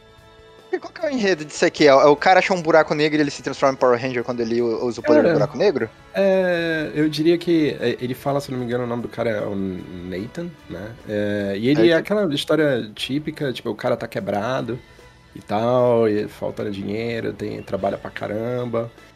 E aí ele descobre esse, esse negócio que é et, Ethereal, um negócio assim, que é essa bolotinha aí. E é isso esse daí mini buraco transforma ele, é, que transforma ele nesse Cosmic Radiant. E aí tem as aventuras dele que ele vai que ele vai tocando, né? É, é interessante. é bacana, bacana, é bacana. cara. Agora, estética e, e design, essas coisas, cara, sensacional.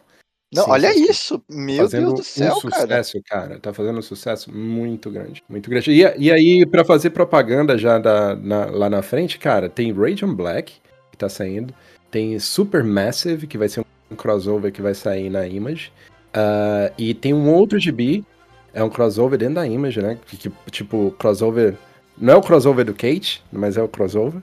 Ah, e, e tem um outro gibi que tá vindo pra se juntar ao universo do Radiant Black, que é Rogue Sun, é, com a Bel, que também é brasileira. Então Kyle Riggs tá descobrindo os artistas brasileiros e botando todos eles pra trabalhar junto com ele. Mas enfim, não é o, o Kyle Riggs que vai escrever, não é o Kyle Riggs que vai escrever esse gibi, é o, o Simon... Uma parada bem Lemire isso aí, tipo, o Black Hammer. Vários spin-offs do mesmo universo. Não, eu acho que a melhor definição talvez seja o invencível dessa geração. É, pode ser. Pode ser. Ó, invencível da sua geração, olha aí. O comentário no TPB é um comentário do Kirkman falando o melhor gibi pra quem ainda não é invencível. Eu vou ler. Se o Kickman padrinhou, eu vou ler. Exatamente. É, ele falou isso, tipo, você não é invencível, é o melhor gibi, algo assim, tipo assim, meio fazendo piada, assim. O, o, o Walter falou de brasileiro, ele já tinha feito a Zona Noturna com Ed Barrows, ele tam- também tá fazendo Ordinary Gods com o Felipe Watanabe, então o Higgins, tal, tal qual o Lewis Hamilton, que é um brasileiro honorário, o Higgins também é um brasileiro honorário, é, é amigo de muito brasileiro, entendeu? Da trampa muito brasileiro.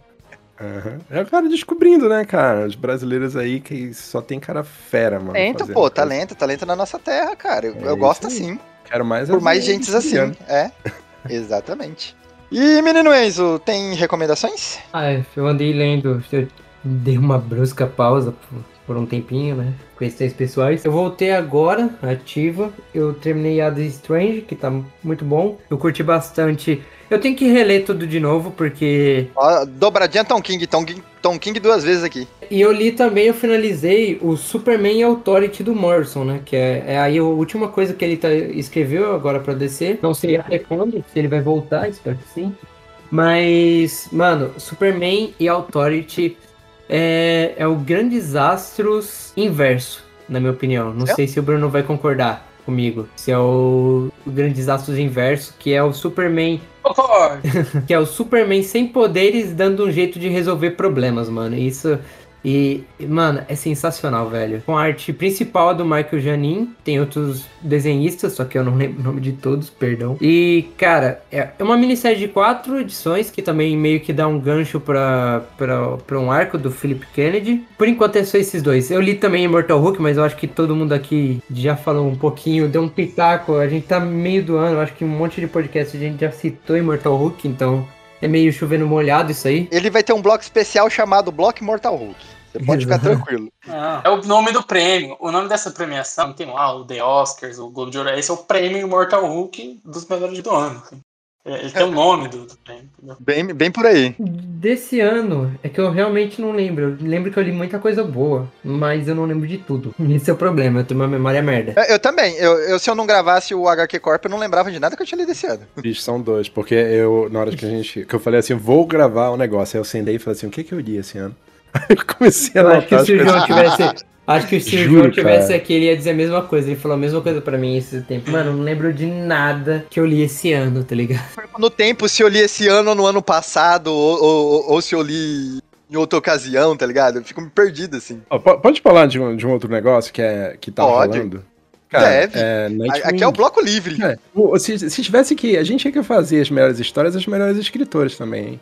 Uh, porque um cara que, pô, bombou aí foi o, o Tom Taylor, né, cara? E Taylor, o verdade, fazendo mano. o impossível, né? Se a gente for botar uma menção honrosa, esse gibi novo Exword dele aí, que é Game of Thrones da DC, é, é divertidinho. Eu li a primeira edição. É divertido. Pô, ele, ele tá fazendo o Dark Age da, da Marvel e o, o Asa Noturna, que tá sensacional também, né? O Super John, né? O filho do Superman. O filho do Superman, verdade. Asa Noturna vai ganhar episódio, o filho do Superman, quando tiver mais edições, também vai ganhar episódio, você pode ter certeza. Sensacional, cara. Asa Noturna, pelo amor de Deus. Eu, assim, eu não sou lá muito fã de Asa Noturna, não. Eu também não, mas eu me apaixonei.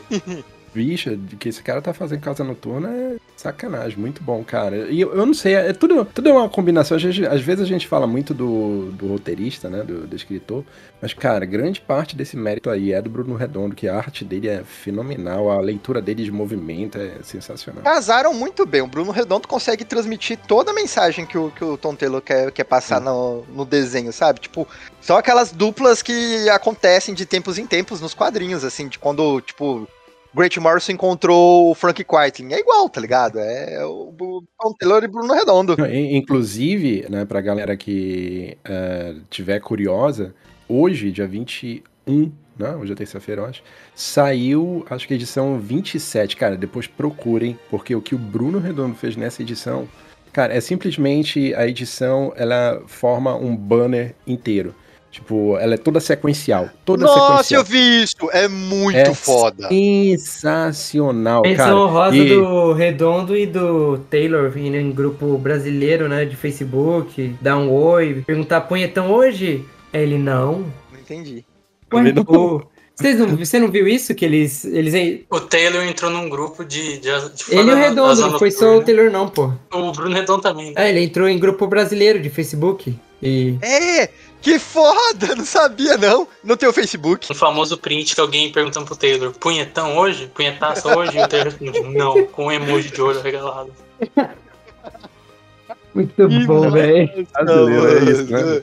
É, não, é, é- é, não, não poderia ser de outra forma, tá ligado? É. Ah, que bacana, mano. Mas é, é assim, é, a gente ainda vai falar porque merece, porque o que, que eles estão fazendo, essa edição aí que o, do plano sequência que ele, que ele fez, assim, edição inteira, cara, é uma coisa incrível, incrível mesmo. Ele já vinha flertando dentro do título do Asa Noturno com essa linguagem, e aí ele faz uma edição inteira completa.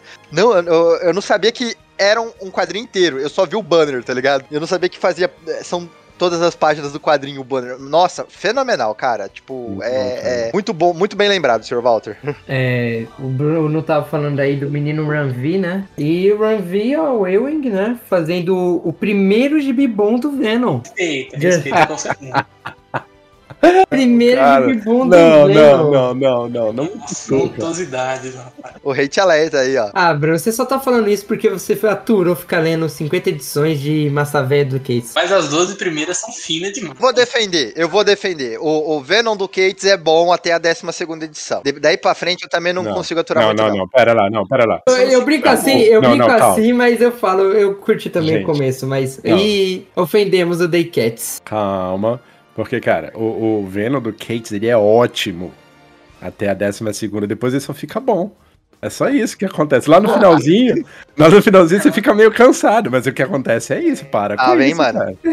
Ah, Não, não, não. Eu, eu- vou, eu vou botar aqui um- uma carga de culpa no Bruno Mael. Ele me hypou um monte, tipo, carnificina absoluta. E aí, quando eu li, eu fiquei muito decepcionado. Porque não chegou nem um terço do hype que eu tava, que eu tava pro, pro quadrinho.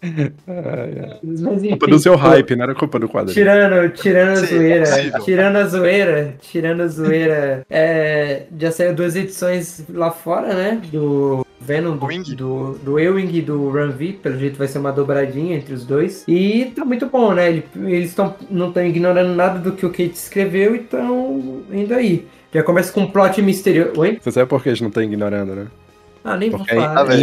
impossível ignorar o que o Kate faz, cara. É impossível. É, é impossível ignorar, mas é possível melhorar e deixar bom de verdade, né? Não, mas se for pra falar de Donny Cates, a gente já, já transformou é, é, esse programa nisso, se for pra falar de Donny Cates, esse ano eu li o melhor quadrinho que eu acho que o Donny Cates já fez na vida, e foi um quadrinho que, tipo, Walter Nerd Canadá encheu o saco pra ler, assim, de verdade, falou, cara, tem que ler isso, isso é muito bom, isso é Buzzkill? foda, coisa, e tudo mais. Não.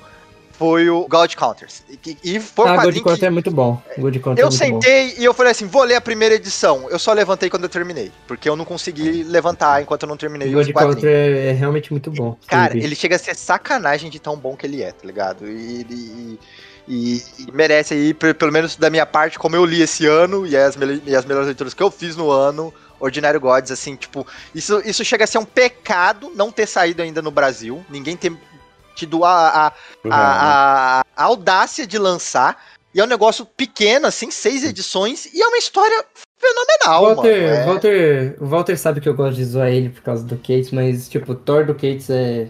Pelo menos até onde eu li tava bem bacana. É, então, tem- eu acho o, o Thor do Cates ok. Eu não acho lá essas coisas, o Thor do Cates. é, eu acho bacana, eu acho bom, sabe? Podia, eu achei que podia ser pior. Mas é Eu, bom, eu é bom, acho é- mais inconstante, porque eu achei o primeiro arco uma porcaria, o segundo excelente e o terceiro legal, assim.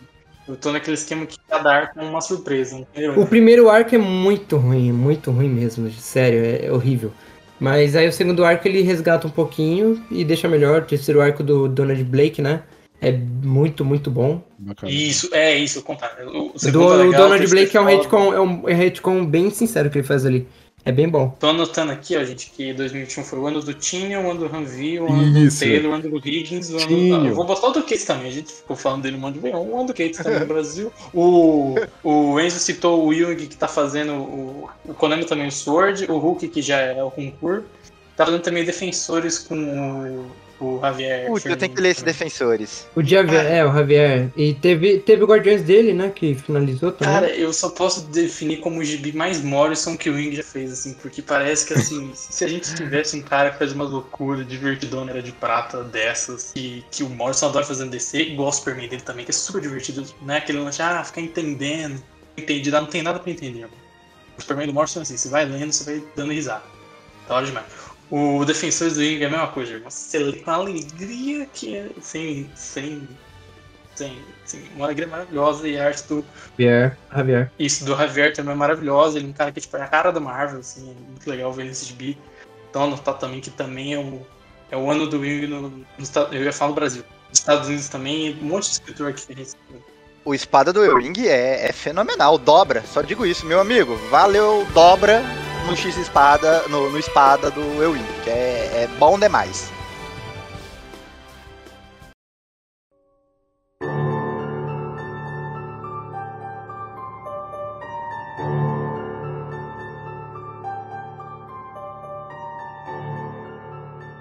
Vamos finalizar esse rolê nosso de melhores do ano, senão a gente vai ficar aqui três dias falando, porque tem muita coisa ainda pra falar.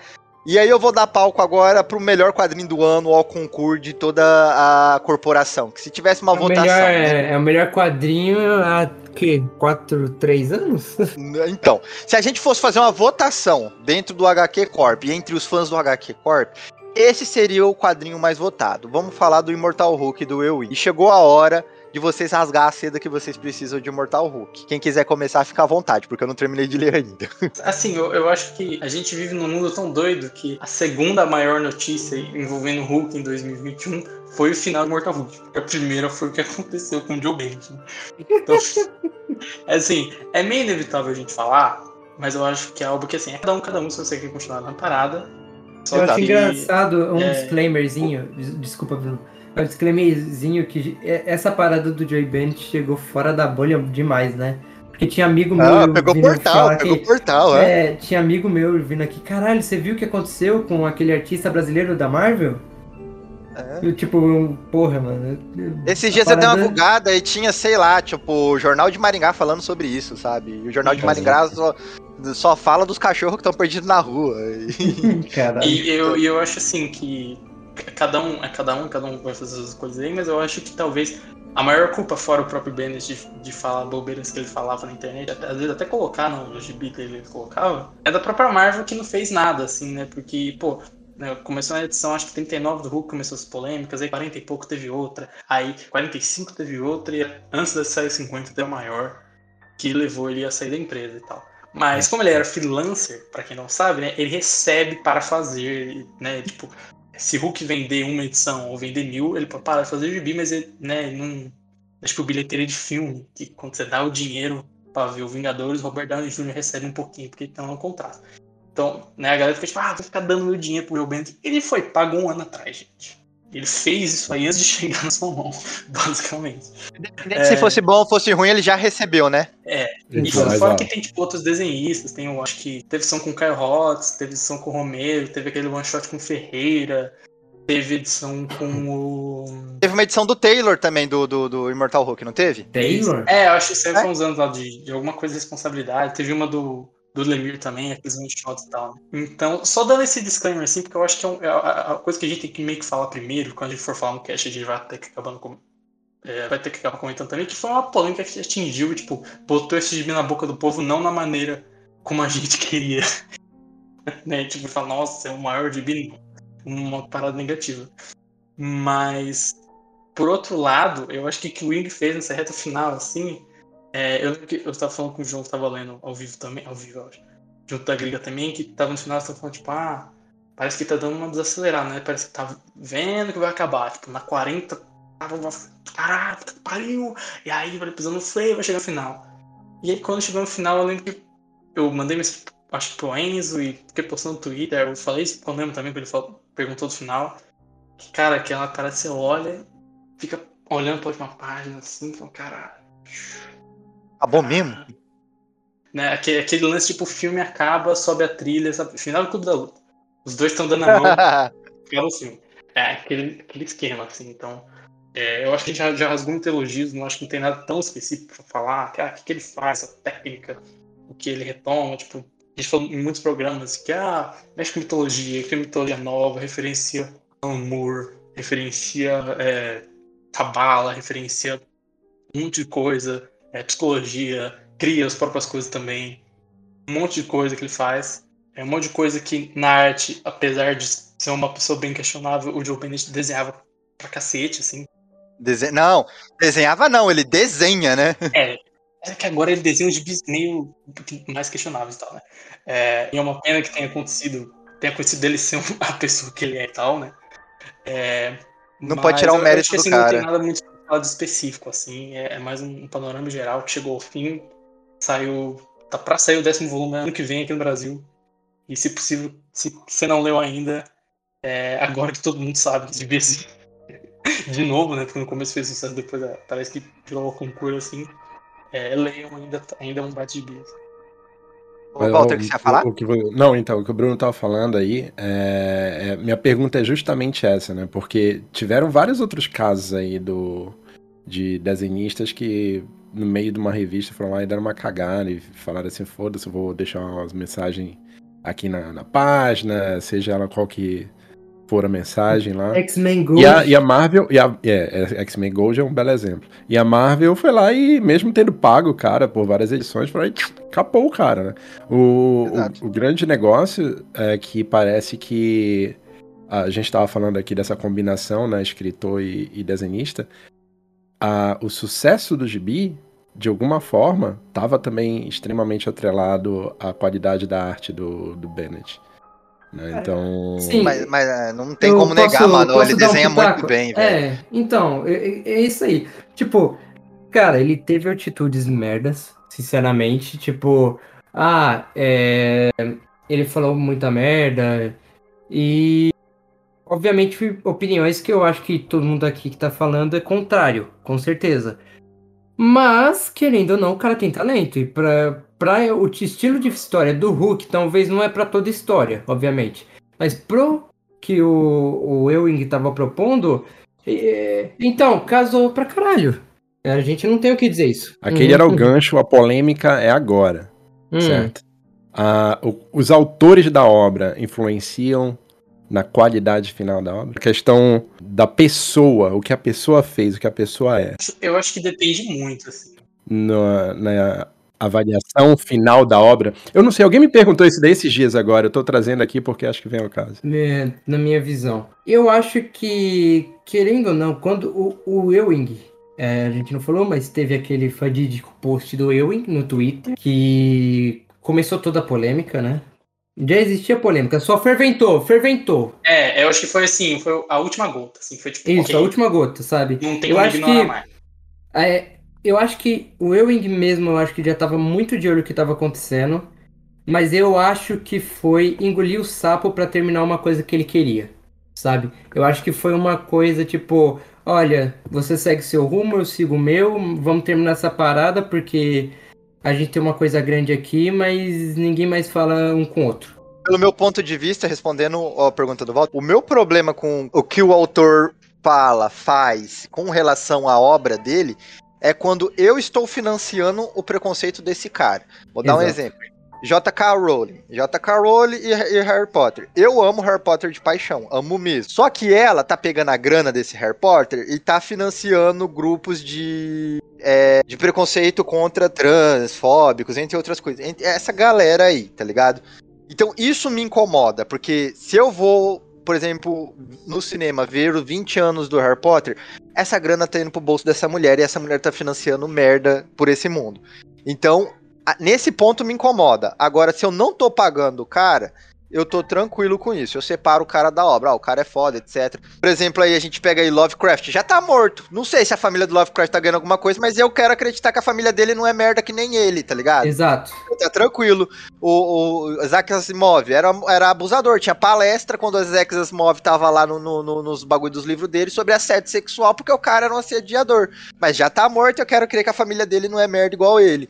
Então tá tranquilo, tá ligado? No caso, se por acaso eu, eu consigo financiar, eu falo de peito aberto. Eu pirateio mesmo, porque eu não vou dar meu dinheiro pra essa gente. Eu acho que é uma escolha pessoal também. Eu tô falando do que eu penso, e também, se você não quiser comprar o volume da Panini e quiser piratear, pirateie tranquilamente. E eu não tô querendo dizer pra, pra ferrar a Panini, tô querendo dizer no sentido de você se sentir confortável de ler uma obra e tal. Só que eu acho que responder a pergunta do Walter, eu acho que gibi é um pouco difícil. Porque um filme você consegue apontar para aquele cara que é o grande idealizador, que é o diretor. Até o livro, pô, mais ainda, não é uma pessoa que escreveu Exatamente. o é, o gibi, tipo, você tem o Will e tem o Bennett, mas você tem o cara que tá fazendo a cor, o cara que tá fazendo a arte final, o cara que tá fazendo as letras. Exato, era isso que eu ia falar. Era isso que eu ia falar. Tem, tem, o editor, tem o. Não, e você tem não só o editor, como editor-chefe da Marvel, que é a pessoa responsável por ler uma parada, tipo o que o Bennett fala na internet e repercussão de coisas que acontecem. Então, então é mais difícil. E o que eu acho que torna mais difícil é que quando você eu pensa... só entrei pra, polemizar, pra, pra botar polêmica mesmo. Olha o Walter aí se arrependendo.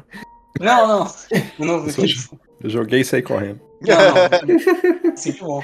E eu acho que o que dificulta mais o, a conversa é que o Gibi do Hulk ele é o contrário de tudo que o Bendis pensava. Exato, e, é exatamente, que, mano. É o Gibi que tinha único, a única personagem trans da Marvel em atividade, tipo, saindo de uma revista tinham aparições remotas de algum personagem de nem sei lá.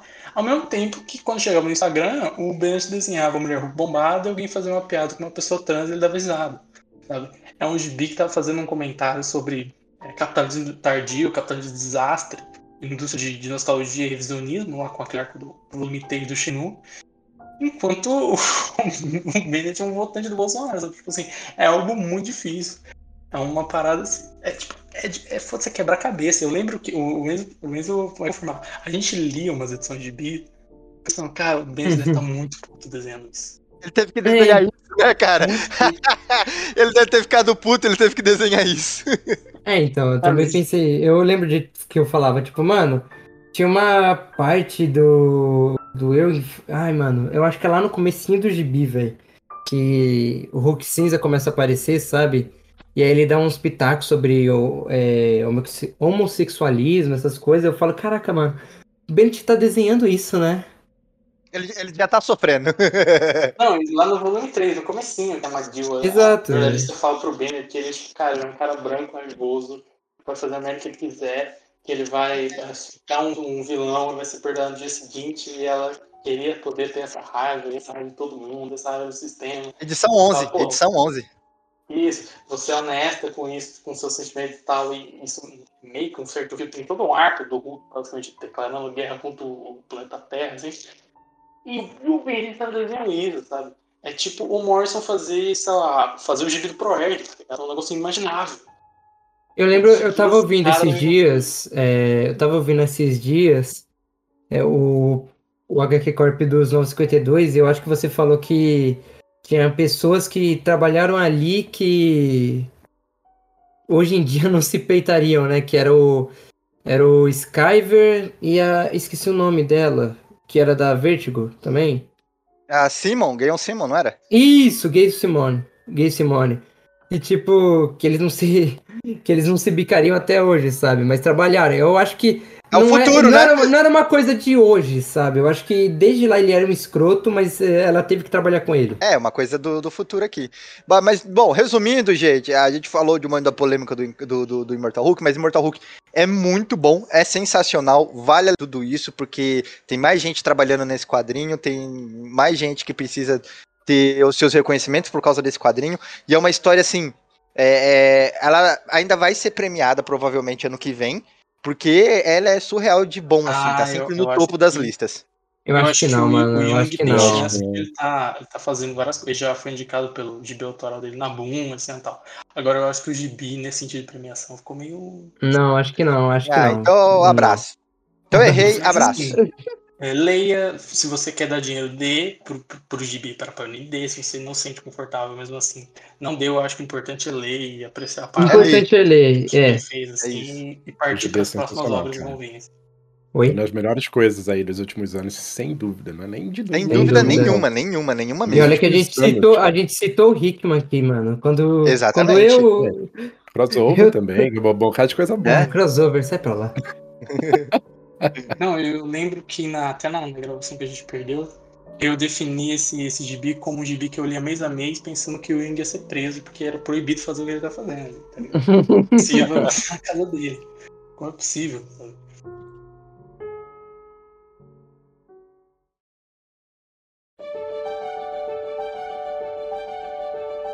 Então é isso aí, meu caro ouvinte. Chegamos ao final desse evento de gala. Chegamos ao final do nosso querido Melhores do Ano de 2021.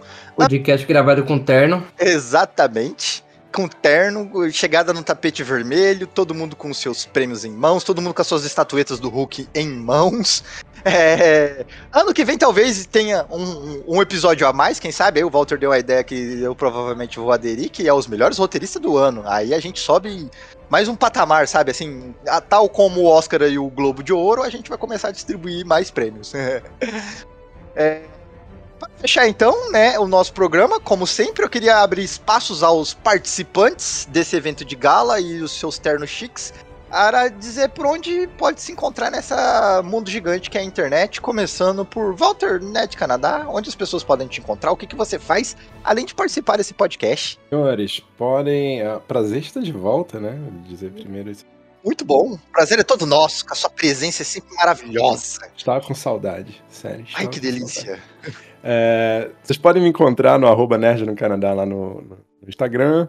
E é isso, além disso daí, ah, vocês podem encontrar também lá no arroba Comics and Signatures, a gente tem um- uma lojinha aí de importados lá. E é isso, cara, muito bom estar de volta, muito bom falar de, de gibi com vocês novamente. Aguardando a próxima. Hum, Muito bacana, cara. Eu que agradeço a sua presença nessa noite de gala de hoje. Senhor Enzo, nosso querido Hickman Boy dessa corporação, o menino Thor. Onde as pessoas te Menino Thor. encontram? Ah, eu tô sumido, geralmente eu tô lá, às vezes, no Twitter, né? É arroba Osni de HQ, você provavelmente não entendeu e não vai conseguir escrever, e provavelmente nem tá ligando. Mas. Te eu- faz que nem eu. Você pega a palavra Enzo e inverte, aí você vai achar. Exato. Mas você. Eu geralmente posto alguma coisinha lá, eu tô falando ou de campeonato de Valorant, ou de algum jogo, ou de algum jogo muito desconhecido que eu joguei na infância, que era um fan-made.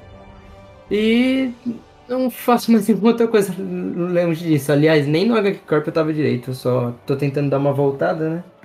Mas tamo aí, galera. Aí, Chica, veio aqui também, vestiu terno, sentou aqui, conversou com, com- como um cavalheiro. É sempre bom ter sua presença aqui. É, depende, né? Do tanto de palavrão que eu falei aqui, eu não sei se dá pra distinguir. Quer dizer, dá pra dizer um cavalheiro. Faz parte. Por último, nosso querido senhor Bruno Mael, onde as pessoas te encontram nessa internet, nesse mundo gigante? É, você pode encontrar no Twitter, tem também o Medium. Eu fiz uma, uma lista de, de coisinhas que eu poderia estar escrevendo um pouco sobre, então vocês podem acessar lá medium.com barra Bruno arroba bruno.mael é, no Twitter também Bruno underline Mael e onde fico comentando de bis e acho que é basicamente isso, segue a gente lá Segue o HQ Corp também, porque tem bastante coisa que vem. A gente comentou, acho que até um. um comentei no programa da Aurora do Utopia X, que ano que vem tem bastante coisa nova no programa. Vai ter quadrilha nacional, vai ter gibis pedidos pra gente comentar aqui. É, sigam a gente, cada um dos membros e todos juntos aqui, é isso. Isso aí. E eu, o seu querido é, anfitrião dessa noite magnífica, é só procurar Conema nas redes sociais, eu sou o único nesse mundo redondo, me arrisco dizer, porque é um nick muito particular. é, pelo menos na internet brasileira, você só vai achar eu. Fala uma pá de merda aí pela internet, então se você quiser acompanhar as pá de merda que eu falo, é só seguir lá no Twitter e no Instagram. Não tenho Facebook, não, não, não, não participo dessa roda. Mas, principalmente, antes de tudo, de você falar de Conema, antes de você seguir toda essa galera, sempre siga o HQ Corp. Só digitar HQ Corp no Twitter, no Instagram, no Facebook. Você vai encontrar as nossas redes sociais. Ou em qualquer. No TikTok, ou em qualquer é, buscador de músicas e áudios, você vai encontrar o podcast lá postado. Se por acaso você utiliza algum, sei lá, o panela.com não tem o HQ Corp, é um streamer de áudio, você me manda uma mensagem na DM do HQ Corp ou na minha rede social mesmo, que eu vou dar um jeito de inserir o HQ Corp lá, porque até então tem, é pra ter em todas, e a gente tá lá presente falando de gibizinho toda semana pra você. E fazendo aqui também, né, aproveitando o, um recadinho da paróquia aqui do, do, do, HQ Corp, um recadinho da corporação, né, um, uma notificação que o HQ Corp está entrando de férias. É, a gente precisa de férias também, gente, senão a gente fica doido. E a partir de, da publicação desse episódio, é o último episódiozinho do ano. Ah, mas ano que vem tem mais, então o HQ Corp vai dar uma pausa a partir desse momento de publicação desse episódio e só volta provavelmente entre dia 15 e dia 16 de janeiro às suas atividades. Mas aí volta com várias novidades, porque mesmo em férias a gente tá, vai estar tá trabalhando para trazer mais conteúdo bacana para você. Então, até janeiro. Provavelmente a gente ainda vai aparecer nas redes sociais, talvez de surpresa numa live, talvez um podcast de 30 segundos de surpresa, só falando alguma coisa engraçadinha. Mas a gente aparece aí. é, a gente aparece aí só pra vocês lembrar que é, o HQ Corp existe, porque eu sei que a internet é tipo um peixe dourado que se não tiver todo dia, ela esquece que você existe. Então, muito obrigado, meu caro ouvinte, pela sua participação, por ter acompanhado a gente esse ano todo. Você é fenomenal, você é maravilhoso. Aguardo você no ano que vem. Um forte abraço e tchau, tchau.